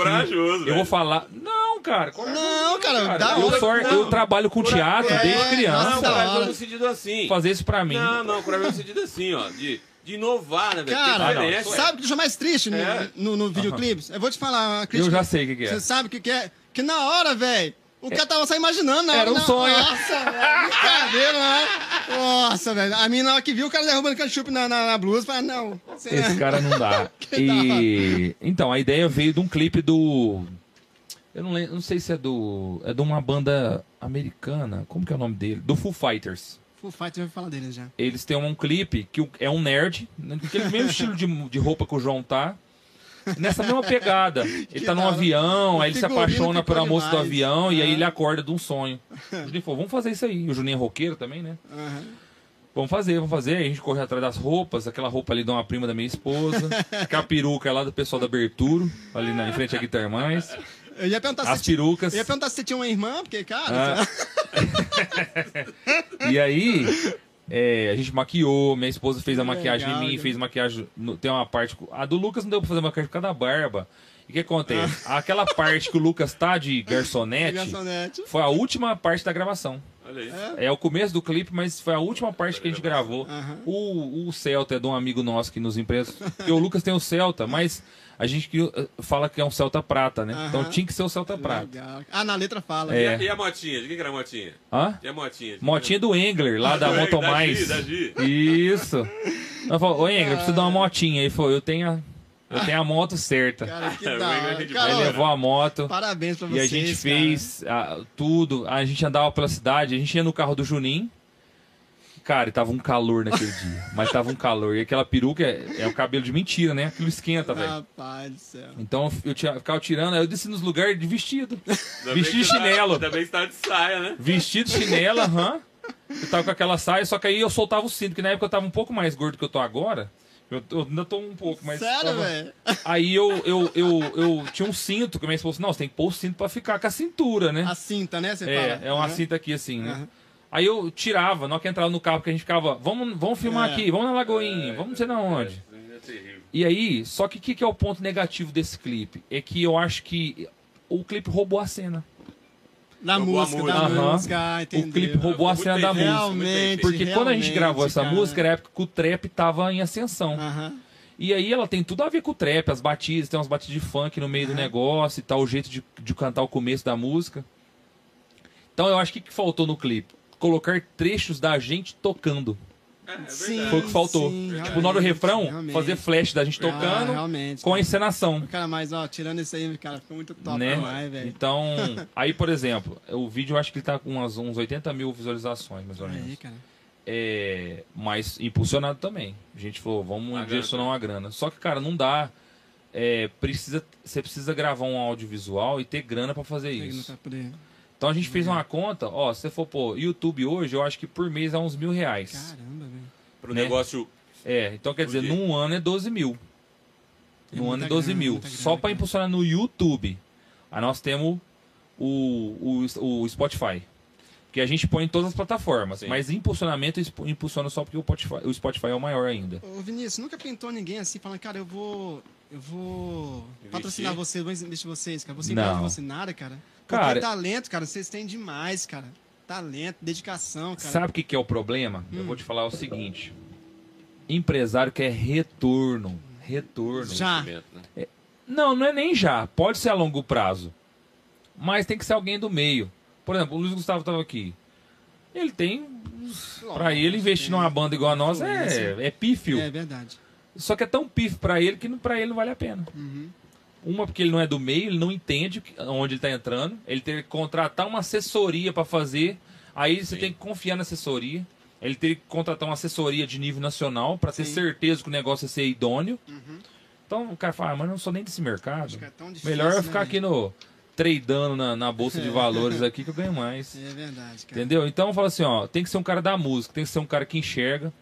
E Quem que faz isso hoje? Os caras que lá atrás não tiveram, que é o Mumuzinho faz isso, o Bruno Cardoso do Investe, Sorriso faz né? isso, o Thiaguinho faz É. isso. Entendeu? Essa galera que faz, porque lá atrás não tiveram. O apoio, né? Então falou assim, se eu não fizer, não vai continuar. Verdade. Porque o sertanejo acontece porque os sertanejos antigos que investem nos novos sertanejos.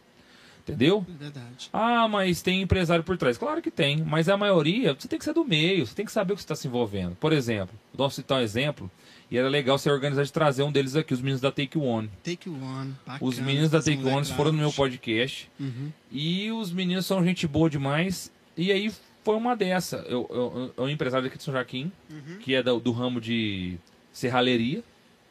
Eu acho que é isso mesmo. Que é aluno do Matheus. Matheus Alves. E aí o Matheus apresentou o trabalho dos meninos pra ele. Ele falou assim. Aí, só que aí também, cara, os caras estão lá com o Rick Bonadil, né? Nossa. O Rick comprou metade do direito. Sério, Então é cara? metade do Rick e metade Então, desse empresário. Decolou, velho. Decolou, então. Você entendeu? Esse cara tem talento, né, velho? Exatamente. O, o Christian é professor de canto, muito bom cantor. O, o, o Manuel, ele tocava com o Zé Felipe, né? Tocou três turnês com o Zé Felipe, toca desde novinho. Uhum. Teve que conseguir uma dispensa do tiro de guerra, porque o Zé Felipe contratou ele e o, e o sargento não queria liberar ele para ir Verdade. tocar com o Zé Felipe. Por Olha aí. fim conseguiu. E o Neto, né? O Manuel Neto. Fala, fala Manuel, ele, ele acha até estranho, né? O Neto é o filho do feijão? Não, sei. É, É, o um Neto- grandão. é, É, o filho do feijão? aham. Então, filho do feijão. E aí, o Neto, ele. Muito guerreiro também. O menino corre atrás. Ele é sonhador. Eu vi, eu vi no olho dele, o, igual igual eu. Ele toca sinto. contrabaixo? Não, é o, é o da, Ah, tá. da guitarra. Na guitarra. Agora ele toca Do- guitarra. É. O baixista é o Hudson, Uhum. né? Professor de música também. E. E aí, o- os meninos também têm essa. Conseguiram essa coisa. Que é difícil, cara. Difícil você conseguir uma deixa dessa. Patrocínio, Que da Um empresário da que fala assim, ó, vamos. Quanto que é o investimento? Porque tem isso também, por exemplo, assim, ó, hoje, pra gente fazer o ano, o ano que vem, se a gente for fazer mesa de audiovisual, nós estamos batalhando. Vamos ver se a gente consegue conversar com alguém ali ou aqui. Mas se a gente. Quer dizer, eu preciso de 12 mil só para impulsionar no YouTube. Então eu preciso aí mais ou menos uns 30 mil pra pôr essas quatro músicas pra rodar o ano inteiro firme. Sim. Eu quero rodar três meses cada uma. Uhum. É, assim, né, ô, ô Vini, pra, pra realidade é, nossa, né, é muito dinheiro. Mas na verdade não é muito dinheiro. Não, nem isso. Que É, é isso. perto, do- perto do que se propõe é, o, o, o meio musical, é um... Você quer um exemplo? Quando a Marília Não, estourou, né? falando de Marília Mendonça, quando ela estourou, ela até falou esses números recentemente numa entrevista. É, ela já era compositora do escritório, Uhum. né? Tanto que o pessoal, o Thiago Bravo, essa galera, o Henrique Juliano, já conhecia a Marília Sim, de dentro de casa. compositora. Né? né? O Thiago até falou, agora é, é até triste ver eles falando, porque eles são muito apegados, eram muito apegados a ela. E o Thiago falou: Eu conheci a Marília dentro da casa dela, daqui em Goiânia, né? Olha aí. Eu ia na casa dela. O dia que me levaram para apresentar ela a primeira vez, ele estava começando a cantar na noite, o Olha. Thiago, né? E aí a Marília entra pro escritório e aí quando ela vai estourar pro Brasil com aquele primeiro hit, eles investem um milhão na carreira Olha dela. aí, cara. Tá vendo? Você tá doido. Então hoje, para você se tornar um artista, artista nacional, para estourar nacionalmente, por exemplo, o Menos é Mais, que é um, vou- vou- é um caso do, no- do nosso gênero, né, do pagode. Aham.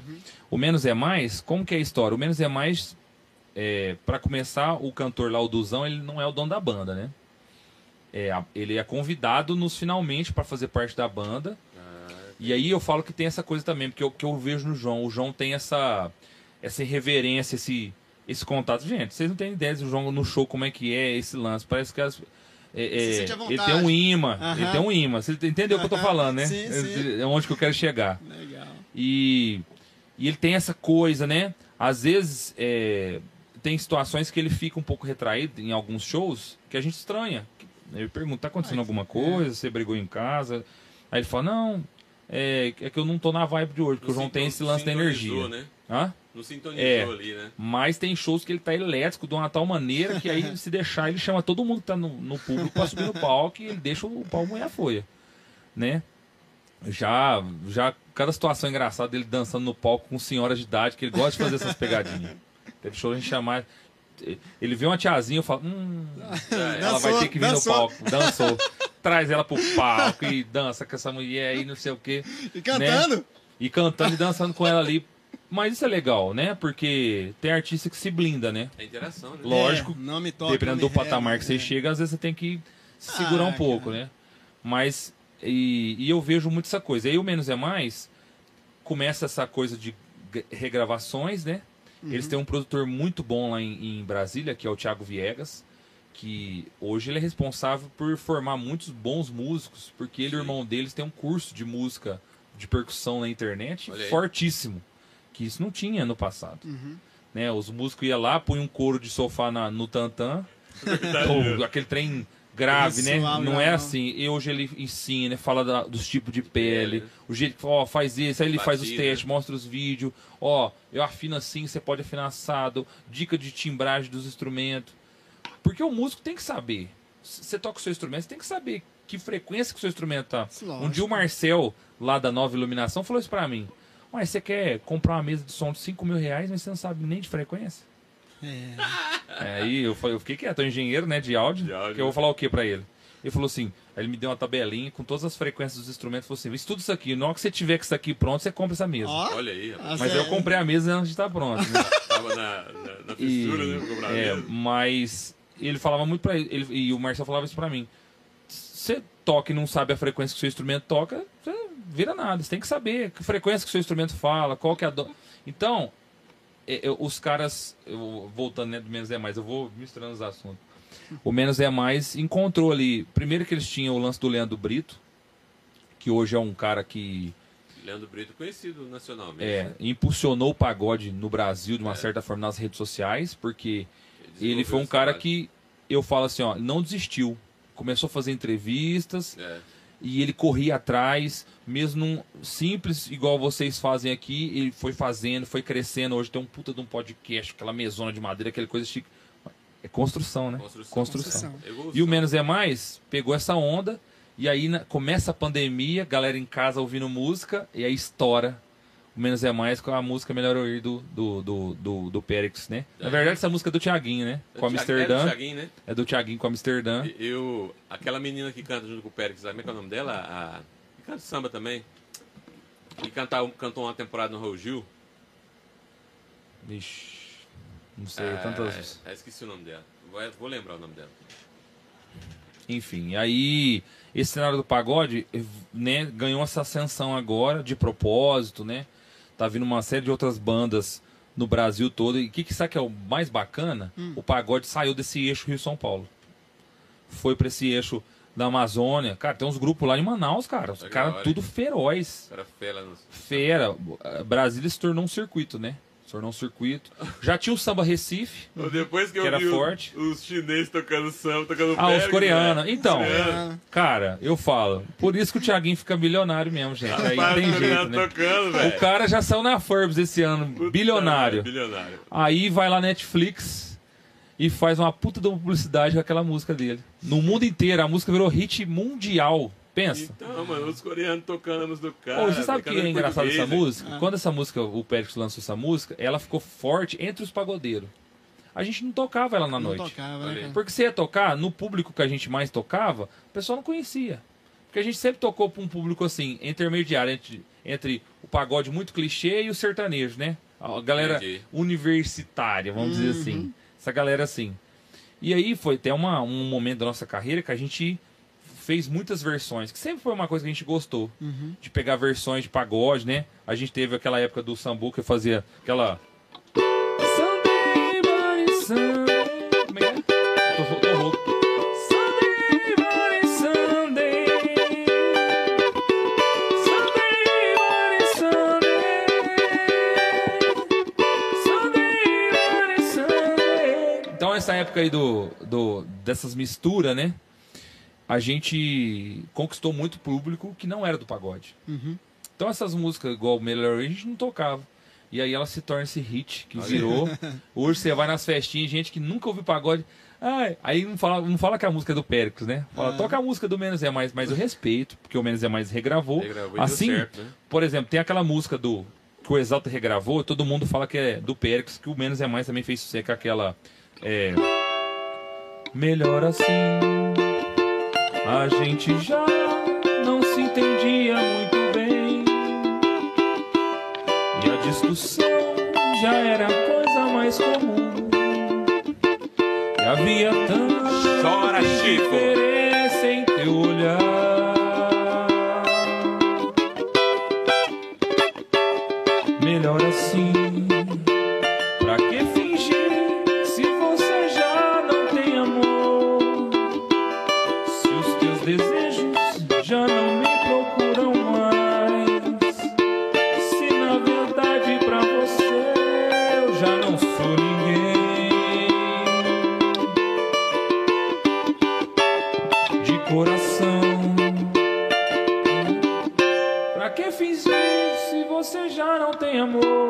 É isso não. Enfim, aí, aí chega no refrão.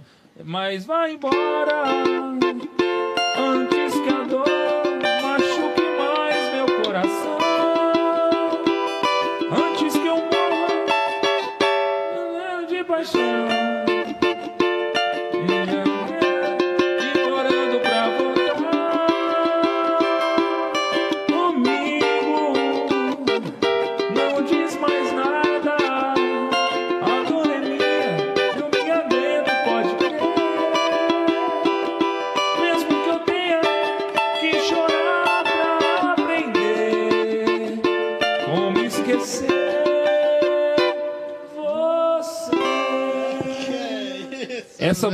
foi gravada em 88. É do, Olha é do César Augusto essa música. Cara, eu curto muito as letras do, do, do- do samba. Não, cara. César Augusto não, José. Augusto, né? José Augusto. É do Zé Augusto essa música. A Simone gravou a primeira vez, mas ela foi lançada em 88. O Aí o grupo no... Casa- Casa Nossa, lembra do Casa Nossa? Sim. Nos anos 2000 gravou. E aí em 2010 o Exalta regravou de novo, aí ficou, ah, é do Exalta, não é do Exalta. Estourou lá em 88, né? Eu contei um dia pra minha sogra e minha sogra falou assim, não, mas essa música é da minha época. Eu falei, não, em 88 você já tava velhinha. ô, ô, Vini, é interessante. Outra parada que eu acho que, que casou bem com, com o samba foi a parada da guitarra, né? Foi o, o. Como é que chama lá o japonês lá? O Michel Fujiwara. Fujiwara. Ah, rapaz, que cara lá é doido Você sabe né, velho? que, que loucura que é essa coisa da guitarra no samba é o, o Michel, ele é do sertanejo, que o pai dele, é, eles são né, origem oriental, mas o pai dele é muito apaixonado pelo sertanejo. Gosta do sertanejo. Às vezes eu, eu acompanho nas redes sociais e eu queria até falar um adendo para esses músicos no, no patamar deles, são gente atenciosa, viu? É. Você manda mensagem no Instagram, eles respondem, que te dão atenção. Você vê, hoje ele é o produtor do Dilcinho, né? Tá toda É. semana na Multishow lá com o Dilcinho tocando. Mas é um cara gente boa. Se você manda as coisas, comenta alguma coisa, ele te responde e tal. Mano, eu vi aquele cara colocando um violão numa gravação lá. Puta merda, o que que é aquilo lá, velho? E, e, aí- e aí, o que acontece? Ele ele inovou um negócio. Na época, eu acho que a primeira banda que ele gravou foi o Sensação. Sim. Porque o Sensação, eu vejo essa coisa de um samba classudo. Mais encorpado, são né? letras que, n- é, que não são. Não é, eu falo que o, o Sensação pra mim é o jazz do samba. É coisa E aí fina. eles deram, essa, nesse DVD do Sensação, eles deram essa perspectiva. Sim. Que é o prateado no baixo, né? Ah, Que aí é de sem Deus, comentário. Sem comentário. E o Fujiwara fazendo as guitarras, né? Fora o restante da galera que tá na- nos Cara, outros é, instrumentos. ele, rapaz, ele casou o negócio ali, ficou É, fantástico. inclu- né? aí, aí, aí que acontece? É uma coisa que eu uso hoje. Inclusive, antes de vir pra cá, eu tava em casa testando uns, uns, uns, uns pads lá de, É. de pedaleira da guitarra, porque eu vou voltar ela pro show de novo, né? Porque eu vejo que a gente tem essa cara. Às vezes eu vejo que o pessoal assim, a gente toca o tradicional, né? Cavaco, violão e tal. Mas eu sinto que as pessoas esperam da gente mais. É, é algo mais. Eu, né? já- eu já percebi isso. Então você vê nesse, nesse, nesse material é, o em casa que a gente fez, Uhum. é, eu tô tocando guitarra. E aquilo ali que você tá vendo no vídeo é ao vivo. Ao vivo. Parece um clipe, né? Parece que Sim, tá sendo tudo. o som ficou muito legal. Mas é ao vivo. Aquilo ali é ao vivo, a guitarra tá ao vivo. Depois eu fiz a mix, eu fiz a Uhum. masterização. Legal. Mas tá tudo ao vivo.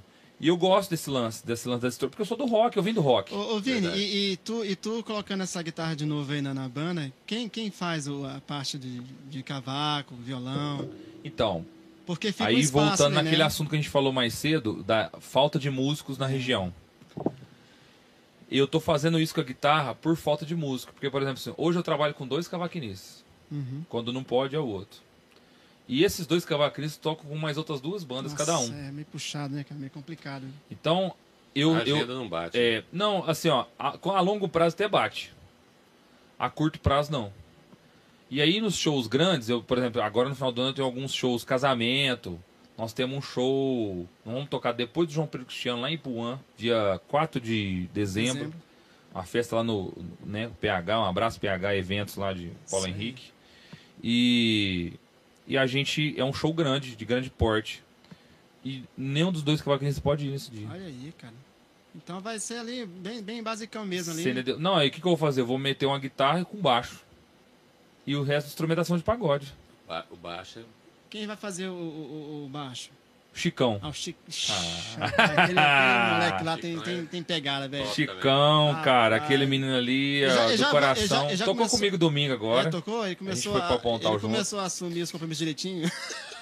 O, o, Da Chicão, o Ô, Chicão. Tá denunciando Não, o rapaz mas ao vivo? Ah, Chicão. O Chicão fez uma turnê inteira comigo, Sério? cara. Ô, Chico, Fez, ah, parabéns. fez um ano Denunciando de turnê. Chicão, Chico. Ô, É, Chicão, um e, abraço. e uma irmão. coisa que aconteceu com o Chicão, a gente tava conversando domingo, eu até. Eu vou, Chicão, desculpa, mas eu vou ter que externar sua vida pessoal. Que a gente tava falando assim, né? Porque recentemente ele tava. Putz, né? Queria voltar a tocar Uhum. e tava, né? E ele trabalha, esse trabalho dele que vai pra Puxado, fora cara, e puxado. tal, e fica fora.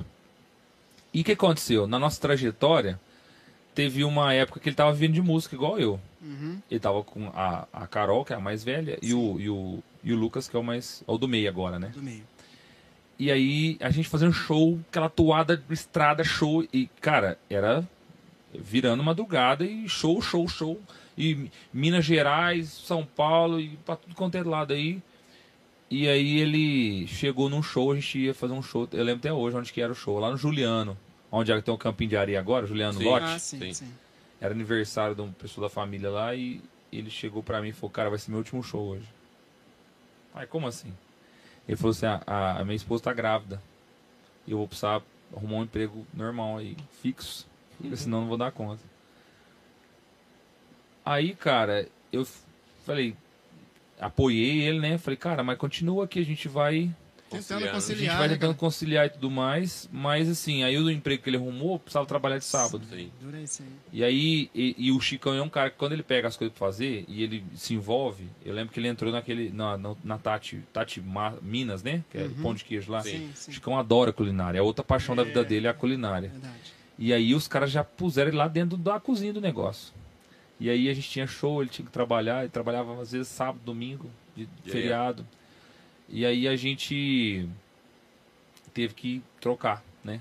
Gente- o nosso, a nossa caminhada teve que continuar. Chicão é um excelente músico. E agora a gente tá ensaiando essa volta dele aí. Legal. Eu, Legal, eu hein? gosto muito dele porque o Chicão eh, ele é um cara de muito conhecimento. E a gente conversa de religião, conversa de música, conversa de, de Ele família. é muito versátil, cara. É. Ele é muito versátil. E aí a gente foi pra tocar domingo, ele foi com, com a gente. Aí, igual eu falo, né? O Chicão, ele é muito bom de papo. Eu cheguei, deixei ele na porta da casa dele, ainda fiquei ali uma meia hora conversando com ele na porta da casa dele. É, Ficamos ali trocando ideia. Cara, quem não deixava dormir na estrada era ele.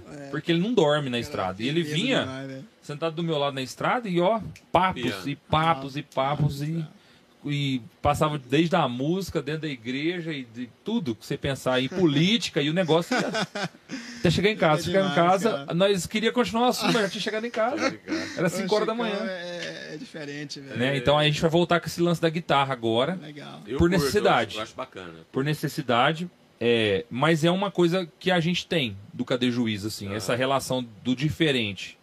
E eu falo pros meninos que a gente precisa ter essa destoada, porque quem olha o nosso trabalho sabe que a gente é diferente no nosso jeito. Cada banda Sim, tem seu jeito. Pra identidade, né? Mas a gente precisa criar uma diferenciação em outros aspectos. Pra quem vê e fala assim, pô, Diferencial. é um show diferente, Exatamente. né? Não é a mesma Exatamente. coisa. E eu gosto desse lance de misturar uma distorção com pagode. Da hora, cara. Né, os Criar pagodeiros assustam, né? Mas, aham. mas tem que fazer, tem que fazer uma coisa diferente, tem que vir, tem que inovar. O não bom adianta. o O bom- Leandro Learte fala muito isso daí. O bom é. Que o é- pagode Ele é bruto, hein? Que se lá também. perdeu muito no meio da caminhada porque não queria aceitar essas mudanças. essas mudanças. Ficava. Preso ah, ao não, tradicional, mas, né? mas ainda tem, viu? parte, o, pagode, tem, o sambista, eu acho que o sambista ele é mais, ainda ele é mais um pouco Fiel ao- preconceituoso com essas né, início, inovações, Uhum. né? Porque aí ele fala, eu vejo que eh, eu acompanho essas páginas de, de samba e pagode, Uhum. o pessoal critica o Ferrugem. Pô, o cara tem contrato de 7 anos com a Warner Bros. Acabou de assinar. Você vai criticar um cara que tem um contrato de 7 anos com a Warner Tá Bros? certo, tá doido. Tá dando certo, cara. Aí o, o Dilcinho, contrato com a Workshow também, de não sei quantos anos. Tiaguinho, o cara é bilionário. É igual quando ele saiu do Exalto, falou assim, ah, esse Tiaguinho aí é muito mala, não sei o quê. Cara, você criticar um cara igual o Tiaguinho, você tem que, mano, Ele também, o Thiaguinho também. gosto, é- tudo bem. Cada um tem um gosto. Agora, você criticar, falar mal do trabalho, falar, ah, esse trabalho aí não serve. Mas Não. o Thiaguinho também lançou uma nova proposta vocal, né? De, can, de cantar, né? O, o, o pagode, né, o, Vini? Eu não, tô enganado. A- Eu a- acho que a assim, ó. levar- A dinâmica dele cantar É, muito- o ficou Thiaguinho- né? É, o Tiaguinho ele fala muito dessa influência que ele tem de vários estilos, né? Até do próprio sertanejo, porque lá no interior de, do Presidente Prudente, ele cresceu ouvindo Mulher José Rico. Ele fala, ele, canta, ele e o Pérez cantou um pedacinho de, de modão É. no, no Serginho Grosso esses dias. Cantaram um pedacinho do modão. Que falou, eu cresci no interior de São Paulo, Não, então eu aquela- cresci aquela ouvindo pegada, isso. Aquela pegada mais marcada. Ah, não, Entendeu? é. é, é, ah, o que acontece? Existe um Tiaguinho, quando ele chega em São Paulo e faz amizade com o Rodriguinho. Ah, aí é. aí a influência do Aí, Rodriguinho, né? porque Estrela é uma música que ele compôs antes do Exalta. Você vê que já é uma dinâmica do pagode normal. Estrela. Aí quando você pega um, por exemplo, como que chama aquela outra? Ih, já perdi minha paleta. Música, essas paletas. Pega essa aqui por enquanto, ó. Pega essa Ah, aí por tá enquanto. Chico é bobo. Tem aquela, ele faz, é, é, é. Um minuto pra falar, é o que eu peço pra você. Deixa tudo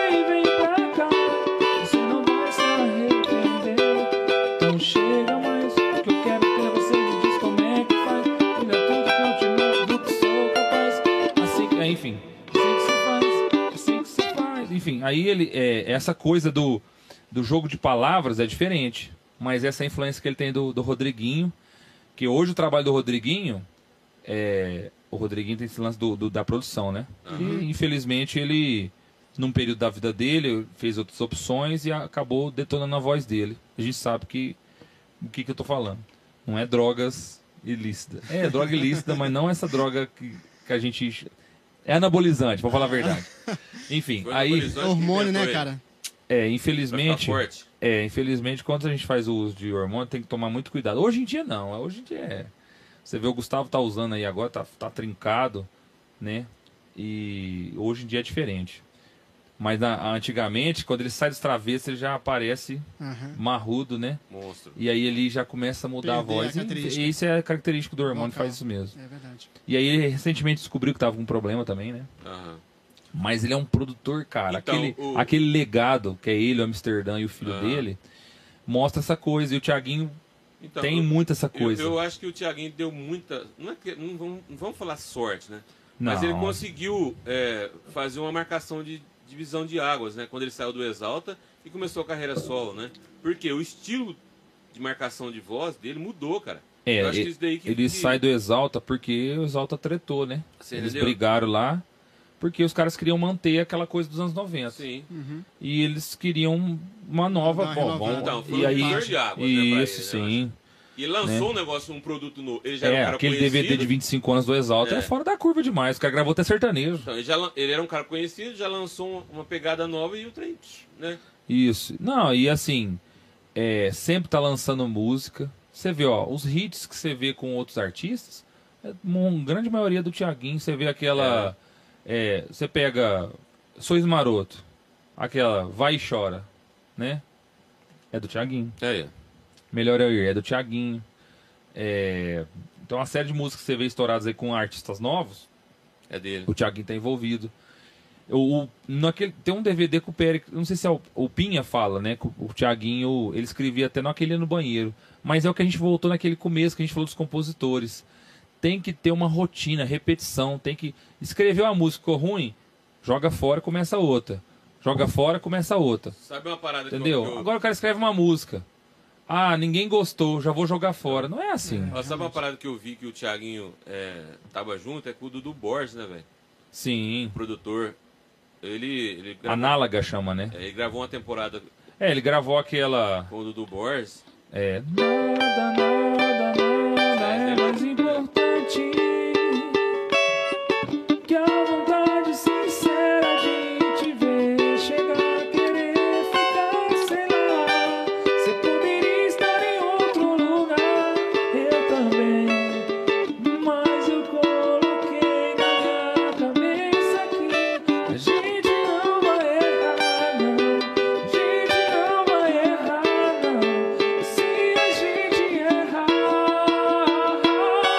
Chora, Chico. vai acertar. Deixa tudo como tá. O cara que tá Então- apaixonado. Fala sério, velho. O cara que tá apaixonado. o Essa cara que tá com- música- o cara que tá com 16, 17 anos ali, que encontra uma gatinha num show de pagode. É, mas tem cara de 30 anos que apaixona, viu? E escuta, escuta um Tem uns negócio. aí que tá divorciando que eu vou te Ó, falar. e viu? escuta um negócio, escuta um negócio desse aí, o cara fa- Ó, derrete. É, Igual e essa cerveja. é uma música com, com o Dudu que ele fez, Aham. né? De um dia. Olha aí. Eles sentaram pra, pra, pra almoçar, cara. Começaram a conversar. Por isso que eu falo, né? A gente que é da música, a gente. Mas aí é um detalhe que eu falo pros músicos de São Joaquim. O Chicão me cobra isso. O Chicão e o André. Né? O André que sempre tá. nos- o André que tinha a dupla, né? O André Renan, e- né? do, com o Renan, junto com o Renan, né? O cara, André. o André é um, é um puta compositor, velho. aquela coisa e tal. Cê O André tá fala assim, pô, a gente precisa, os músicos precisam se reunir mais pra tomar uma cerveja ou pra tomar um refrigerante, pra conversar, porque é dali que sai a criatividade. Né? Às vezes a gente se fecha muito, né? Hoje, lógico, com filho, é, eu e minha esposa a gente se divide muito porque ela, é, ela trabalha com estética, então ela vai até tarde da noite. Eu, sa- eu vim pra cá, ela falou que ia trabalhar até 9 horas hoje, né? Olha lá, tá saindo do trabalho agora. E a gente se divide muito, mas a gente precisa ter esses momentos de lazer, sabe? Entre os músicos. Sim, cara. Pra jogar essa conversa, para ter essa criatividade, pegar um Verdade. violão e, sabe, canta uma bobeira aqui, de repente você não sabe, É cara. verdade. A gente falta isso dos músicos, mas eu vejo que os músicos têm muita vaidade ainda nessa questão de tipo, Não misturar é, as coisas, né? isso de não misturar. É, eu, eu, eu, eu sinto que às vezes um músico que que tá, tá começando, às vezes tem receio de estar com um músico que já tá mais tempo na estrada por vergonha de tocar alguma coisa errada. Cara, Faz tem parte vergonha nenhuma. Faz parte. Igual né? tava aqui, ó, errei. Pessoal que tá vendo em casa, isso aqui é a realidade. vivo. ao Músico vivo. erra. Eu erro letra no show, gente. Esse dia a gente foi cantar uma música, o João falou, eu quero cantar aquela música. E era vontade dele de cantar. Ele começou a música na parte errada da música. Eu falei, não tem problema. Segue, Cantou. segue o jogo, velho. Segue o jogo. Por quê? Bacana, cara. É, veio a vontade de cantar, a inspiração. E arte é muito isso, né? Sim. Então eu falo assim, a gente às vezes se, se bloqueia demais. O músico, é quem trabalha com arte, eu vejo assim, ó, é, tem muita gente que é, des- des- né, é, despojado, né, e já Sim. vai e participa, que eu falo que, o Ju- que é, um- é o caso do João. Mas tem gente que é o que muitas vezes foi meu caso de ser retraído, de ter vergonha de fazer. Hoje eu já não tenho mais, até para dar aula, por exemplo. Foi uma coisa que eu me bloqueei muito com as aulas. É interessante nessa questão dos, dos Joãos, né? É, o nosso vocalista do samba de festa chama João também, ele é de Franca. Aham. O cara é apaixonado no Belo, velho. A voz do o cara canta pagode finíssimo. Tem um timbre de voz assim bem próximo do Belo, Uhum. né? E você Influência, tá né, falando, da- tá falando do, do João aí, né? E ele também tem essa vibe, né? De, de levar o negócio. Mas ama samba, velho. Ama pagode, cara, né? O, o, o- É, eu falo assim, a gente. Um abraço aí, Joãozão.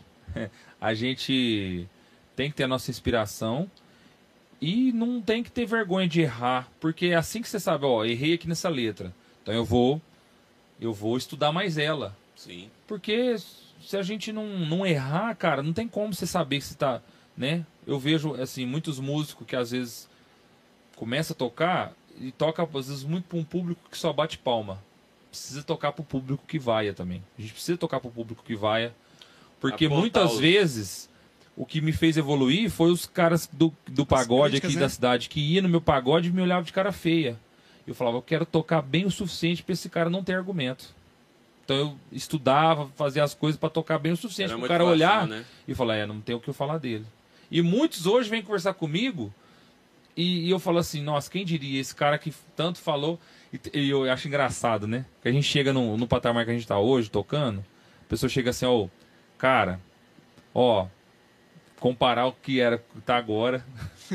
Falei, cara, aí por que que na época que tava ruim, você não falou que tava ruim, você ficou batendo nas minhas costas falando que tava é, bom? né, cara? Isso que me tá chapa. pior, Tem né, assim, cara? vamos Por isso que eu falo pros meus aqui, amigos, né? se tiver ruim é pra falar que tá ruim. Cara. Por isso que quando vocês entram no meu Sem Instagram, mimimi, né? Eu tenho um problema com isso, rapaz. Nossa, Não. Porque eu falo, porque eu falo. Pessoal, rapaz, eu sou muito. Eu sou. Isso aí tá ruim, tá desafinado. E eu, eu reconheço, igual, quando eu desafino, eu vejo que tá desafinado, porque eu já tenho esse conhecimento.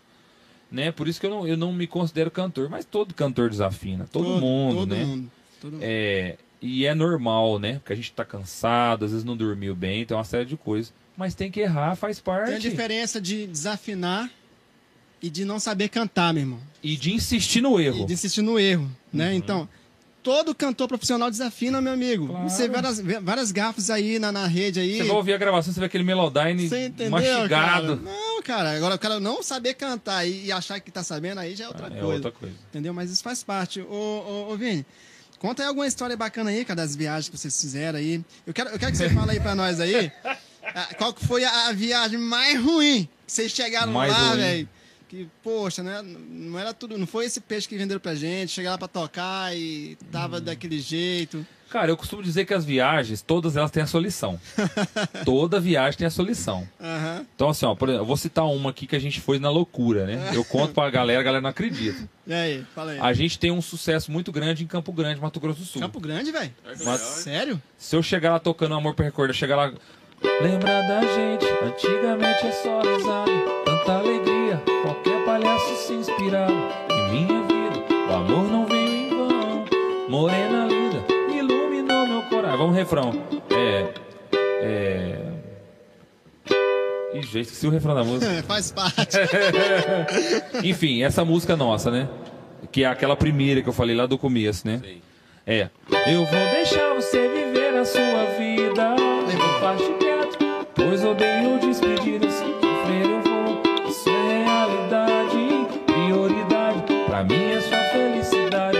Contigo foram só momentos de emoção. Fim de semana que jamais se apagarão. A lua já foi testemunha desse amor. Infelizmente, agora é solidão e dor. Essa música. Primeira vez que ela estourou foi no YouTube, foi uma amiga nossa, e eu não era, não era amiga minha, né? não conhecia a menina. Mas se você procurar no, no, no, no YouTube, ela tem 300 mil visualizações. Na época, em 2005, isso era muito. Rapaz. Ela bateu 50 mil visualizações em uma semana, Olha aí. em, 2000, em 2007.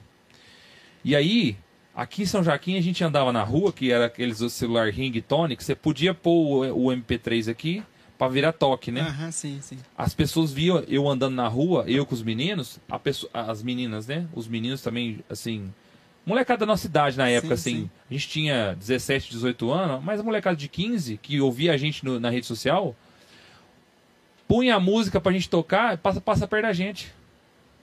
A gente ia no mercado, eu dava autógrafo em notinha de mercado. As meninas do caixa saíam Que correndo assim, dá autógrafo. legal. É sério. Isso auge 2007, 2008, né? A gente andava na rua e a, pô, do cadê juiz e tal. E aí, e a gente tocava mal, hein? E aí, porque, cara, a gente tava, não sabia nada, não sabia nada. aprendendo, tava começando. Tava começando. Aham. Mas a gente fez essa canetada aí. A gente não, eu nem participei, o Lucas sozinho, né? Aí. O Lucas e o Luan, na verdade. Fez essa canetada aí, que foi um amor é, do Lucas, né? Não correspondido. E música é assim, né? É assim. E depois teve uma outra que a gente gravou, que fez sucesso também no YouTube. Na mesma época, essa foi, foi, eu, foi a gente que escreveu. Eu, eu participei. é, Essa eu já tava, né? Que é O Dia, né? É. é como é que é? é tanta música, gente, a cabeça da gente não vai. Enfim, depois eu lembro a música. Mas a pergunta que eu te fiz É. foi. Da estrada. Não, Da estrada. enfim. Aí a gente começava já nessa época, que eu falo que é a ilusão do músico, é a estrada. Estrada, né? O músico fica iludido com a estrada. Eu falo, se nessa época aí que a gente tava estourado no- na rede social, a gente tivesse aproveitado, sentado com alguém, conversado, ó, vamos chamar alguém pra nos orientar? Chamar alguém pra nos orientar? Não, a gente queria fazer show. Vamos fazer show, vamos viajar. E carro quebrando na estrada, não sei o que. Enfim, aí a gente estourou. É, gente, sem brincadeira. Nosso Orkut nessa época tinha gente do Brasil inteiro. Eu Legal, hein? mensagem de Curitiba, do Recife, é, dos, é, de Fortaleza. E Campo Grande, até hoje, tem gente que me manda mensagem. Semana passada eu recebi uma mensagem, quase de madrugada. Um cara me mandou mensagem e falou: escrevi uma música há 10 anos atrás, inspirada na música de vocês. Olha aí, que legal. Da hora, hein, rapaz? Aí a gente foi pra Campo Grande, 2015. Não. Minha esposa engravidou em 2013. É. Fomos pra Campo Grande 2013. Eu, o Lucas e o João dentro do carro. Não, vou contar da, do- da outra viagem. Não, vou contar essa primeira. São duas viagens lá. Ah, pode falar. duas viagens loucas. Primeiro a gente foi. Quanto tempo você acha que é de viagem daqui até Campo Grande de carro? Vixe, cara, eu não sei. Horas?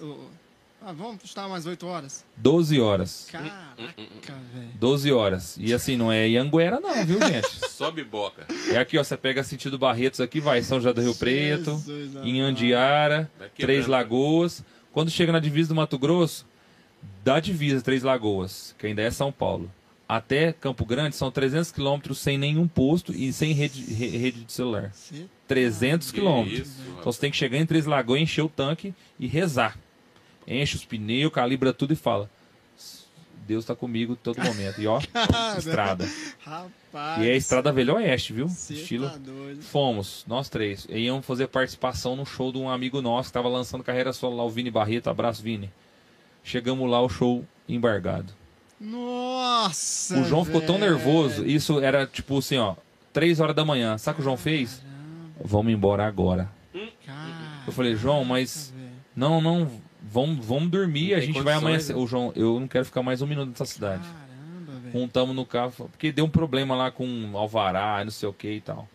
Mas o cara não Íamos embora. avisou vocês? Como? Não, a gente já tava lá. Tava, na... Eu tava lá, tudo, foi passando som, tudo certinho, passou som, Ah, tudo certo. ah, entendi. Era chegar e fazer a participação. Entendi. É, No show. Abri um parênteses aqui. Cara, Por quê? Pois na, no banner, participação, grupo Cadê Juízo, Não, lançamento legal. carreira solo, Vini Barreto e tudo mais. Legal, mas e, e- e a grana? Vocês foram meter a cara? Como é que é? Metemos a cara. Caraca, mano. Não, calma, mas não Cara e vamos falar coragem. sobre. Eu não sei, vocês têm hora pra acabar? Não, tem ela não. Eu, Depois eu vou, eu vou comentar sobre isso daí. Nós Cara. conversamos com um cara sobre isso aí esses dias. é, da, da visão, de como tem que ser a visão, de certa forma. Pra, não só pra música, mas na música principalmente. Aí, beleza, 2013. Fomos e voltamos. E isso, esse dia que eu fui, foi o dia que a minha esposa ah, me falou, eu tô grávida.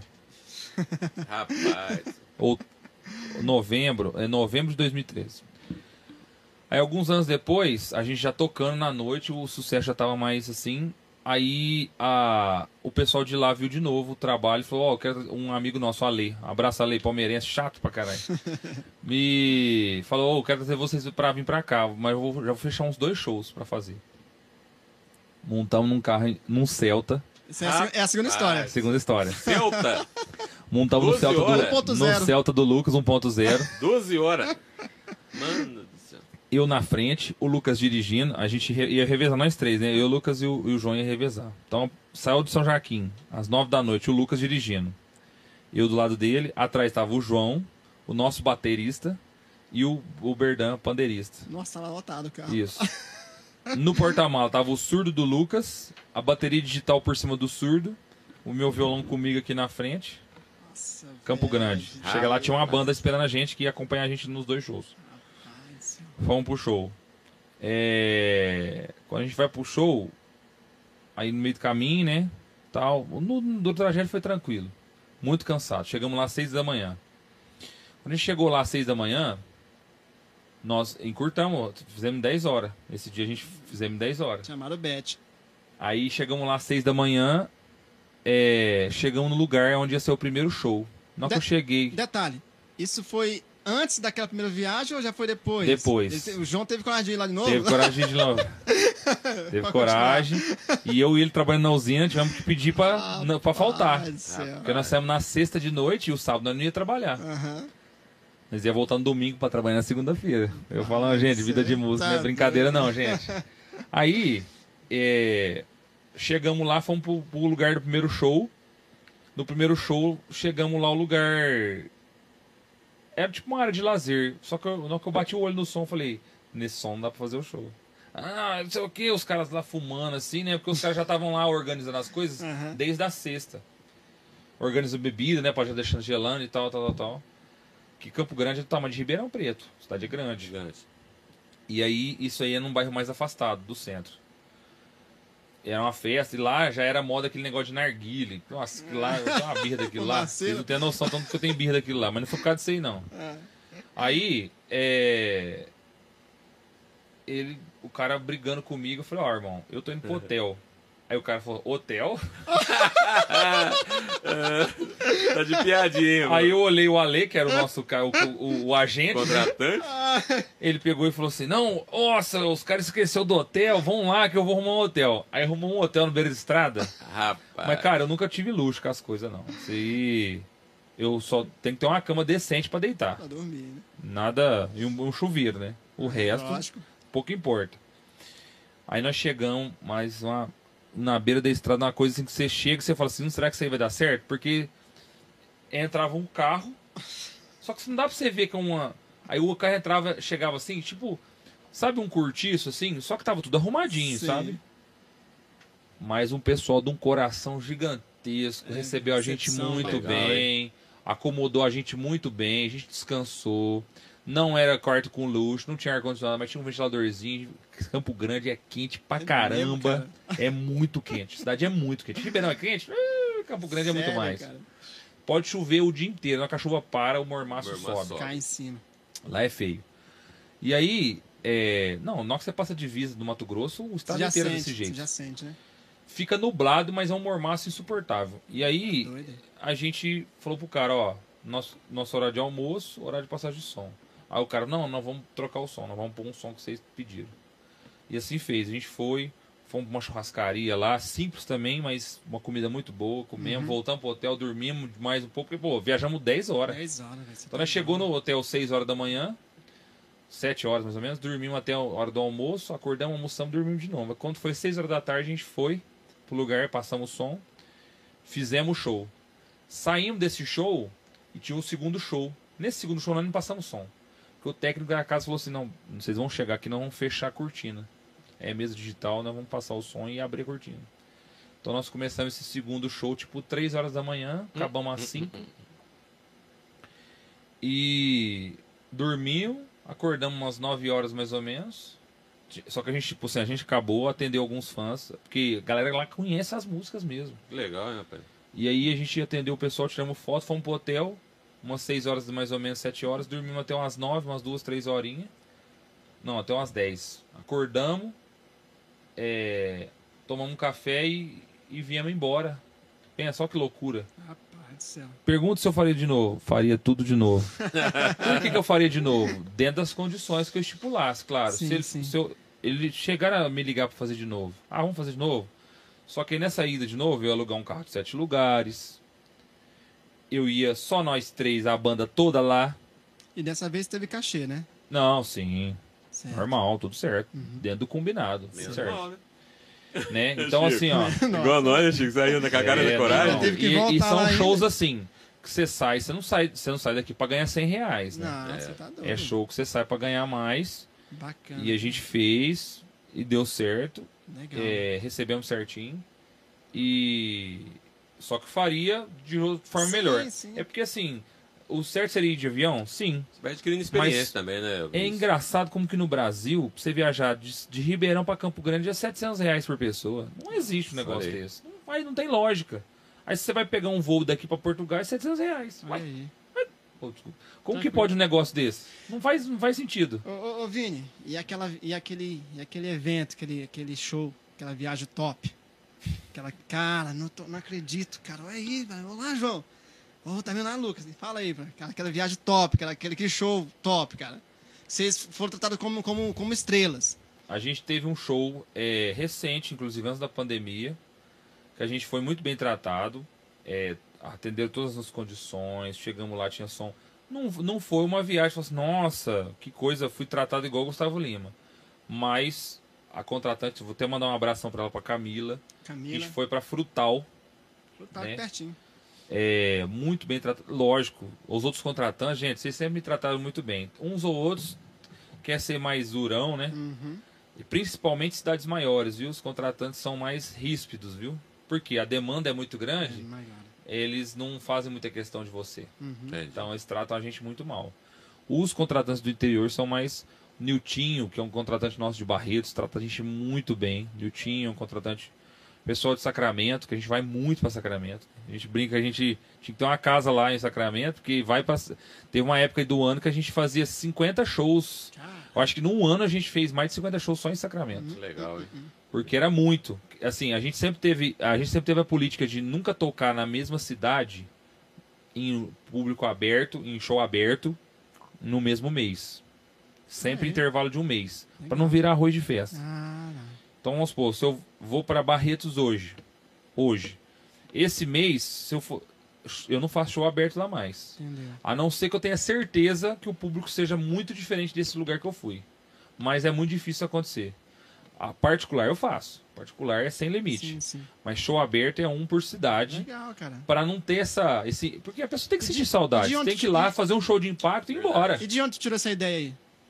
Essa visão? Cara, o. Quem começou com isso na banda foi o Lucas. O Lucas que um dia falou. Porque foi assim, ó. A gente começou a pegar shows. Porque, na- verdade, se foi uma experiência do passado. Não sei se o Robson vai lembrar.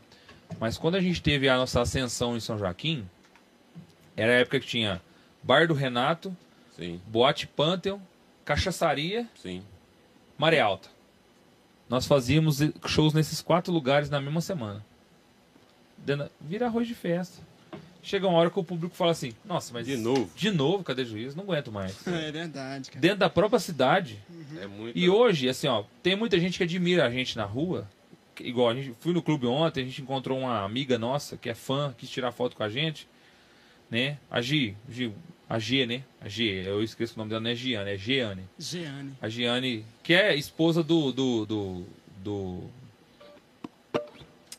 Esqueço o nome das pessoas. Daqui de gente. São Joaquim? Músico, do Pepeu. Pepeu. Esposa do Pepeu, guitarrista. aham. E aí a Giane gosta muito do nosso trabalho. Ela comprou nossa caneca, faz story Legal. tomando cerveja com a nossa Legal. caneca, marca a gente. Beijo, Gi. Bê, o, o Pepeu também, que é um músico, pô, é jovem, já via o nome dele nos lugares tocando em São Verdade. Joaquim.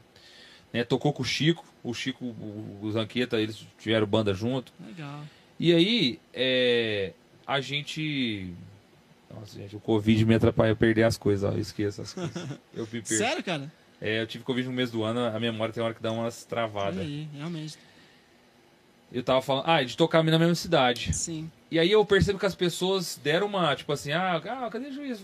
Trata com mais banalidade. Porque aí tá, a gente tá aqui, né? Eu passo na rua, vou no mercado, me vê. Mas, recentemente eu tenho percebido que as pessoas estão começando a ter um brilho no olho de novo De com a novo, gente. de porque novo. vê essa, esse empenho. Esse empenho, sim, cara. A gente fa- fazendo conteúdo e posta as Legal. coisas no Instagram e faz postagem, faz vídeo e vê o Tem show. ter uma constância, né, na verdade. Isso. Que é, o- que é o segredo. Segredo. Né? Por, é, por isso que eu falei do meu podcast que eu parei. Porque se você não tiver con- con- é, a consistência de toda semana é muito, É fazer, muito trabalhoso, cara. é, Muito trabalhoso. Você sabe, Né? Essa é a proposta, né? disso. E aí, se não tiver, uma- é, cai no esquecimento. É verdade. Rede social, infelizmente, é isso. É, Por que isso tá que as sempre- músicas, cada dia que passa, tem que lançar música nova. Justamente. Pra não cair nessa, É verdade. essa coisa. E aí esse show da- de Frutal, a gente foi muito bem tratado. Chegamos lá em Frutal, Camila recebeu a gente, tudo que a gente pediu pra camarim, hotel, tudo Da foi atendido. O show foi sensacional. É um show, né? É, é, é, Tava é a banda assustador. completa. Tava banda É, completa. tava- tava com a- levamos o Juninho percussionista, né? Juninho. Oswaldo Júnior. Rapaz, Que é um- fera, Vai vir aqui também, viu? O, fera, o hein? Juninho, cara, é um cara que eu falo assim, ó, eu, eu tiro o chapéu pra ele Rapaz demais, porque céu. assim, a história dele é linda.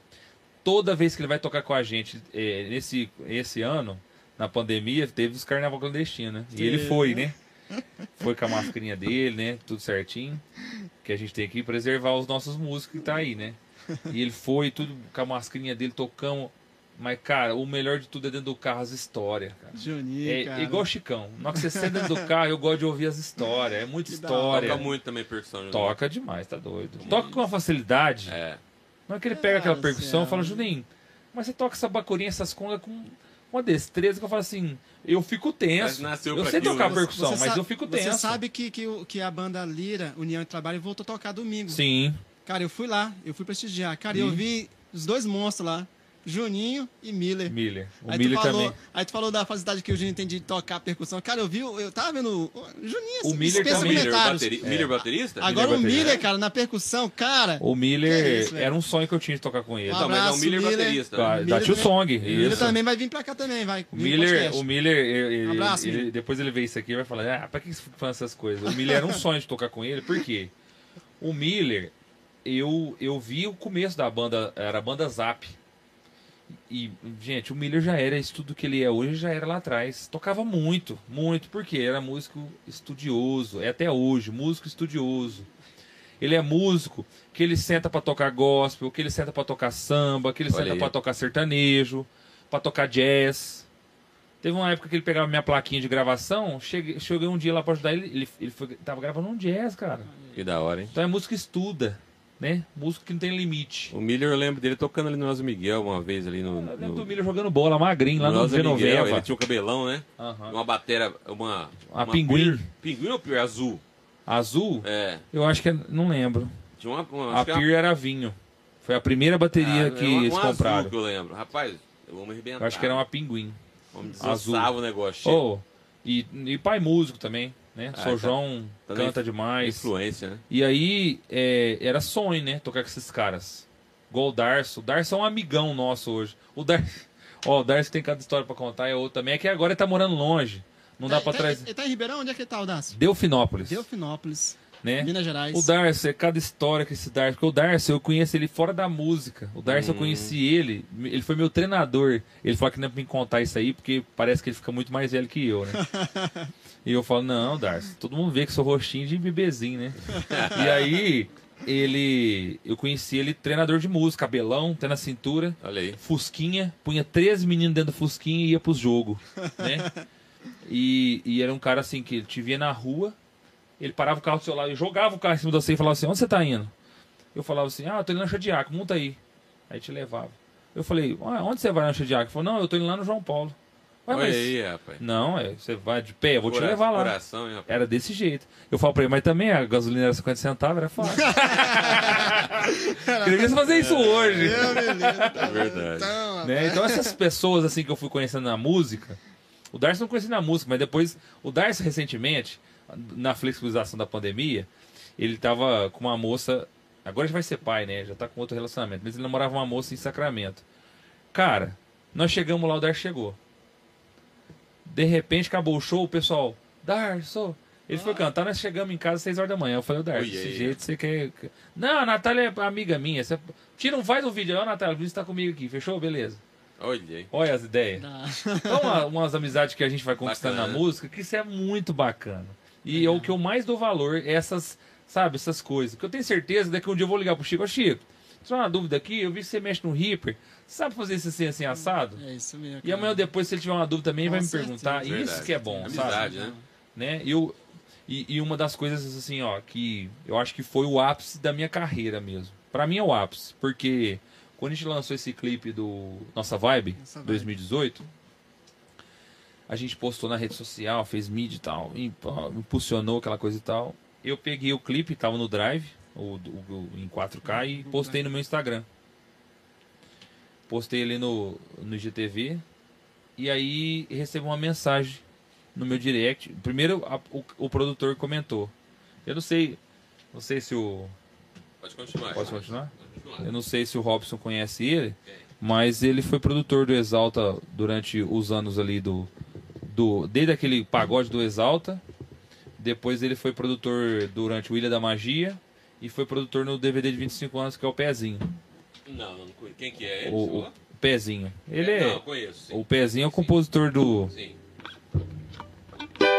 Tá vendo aquela lua que brilha no céu? Se você me pedir. É dele, essa música é dele. Se- Olha aí que legal, hein, cara. Massa, E uma hein? série de outras músicas. Aham. Aquela. Meu amor, é tão ruim te ouvir dizer que tem que ir embora. Tem abandonado, abandonado. Tem uma série de músicas do Pezinho. E aí ele. ele eu, eu não sei como ele chegou no meu Instagram, Sim. mas eu marquei umas hashtags lá no Instagram e ele chegou. Deve ter chegado para alguma daquelas hashtags e chegou para ele. Olha aí. Ele pegou e comentou. É, ele não me seguia. Quem que mostrou esse vídeo para ele? Chegou esse vídeo para ele. Ele comentou a publicação, escreveu massa, hein, cara. Que bacana, hein, rapaz? É, me é, me manda esse vídeo. Aí eu chamei ele no direct. Aham. Aí o cara me mandou o WhatsApp dele. Olha aí, rapaz. Então aí você eu, aí, amizade com ele agora. aí sabe o que acontece? O que, Ah. que é o. Eu, eu falo que. Por que, que esse é o ápice da minha, da, da minha carreira como músico? Porque eu ia no show, via ele lá trabalhando com produção, que é o que eu faço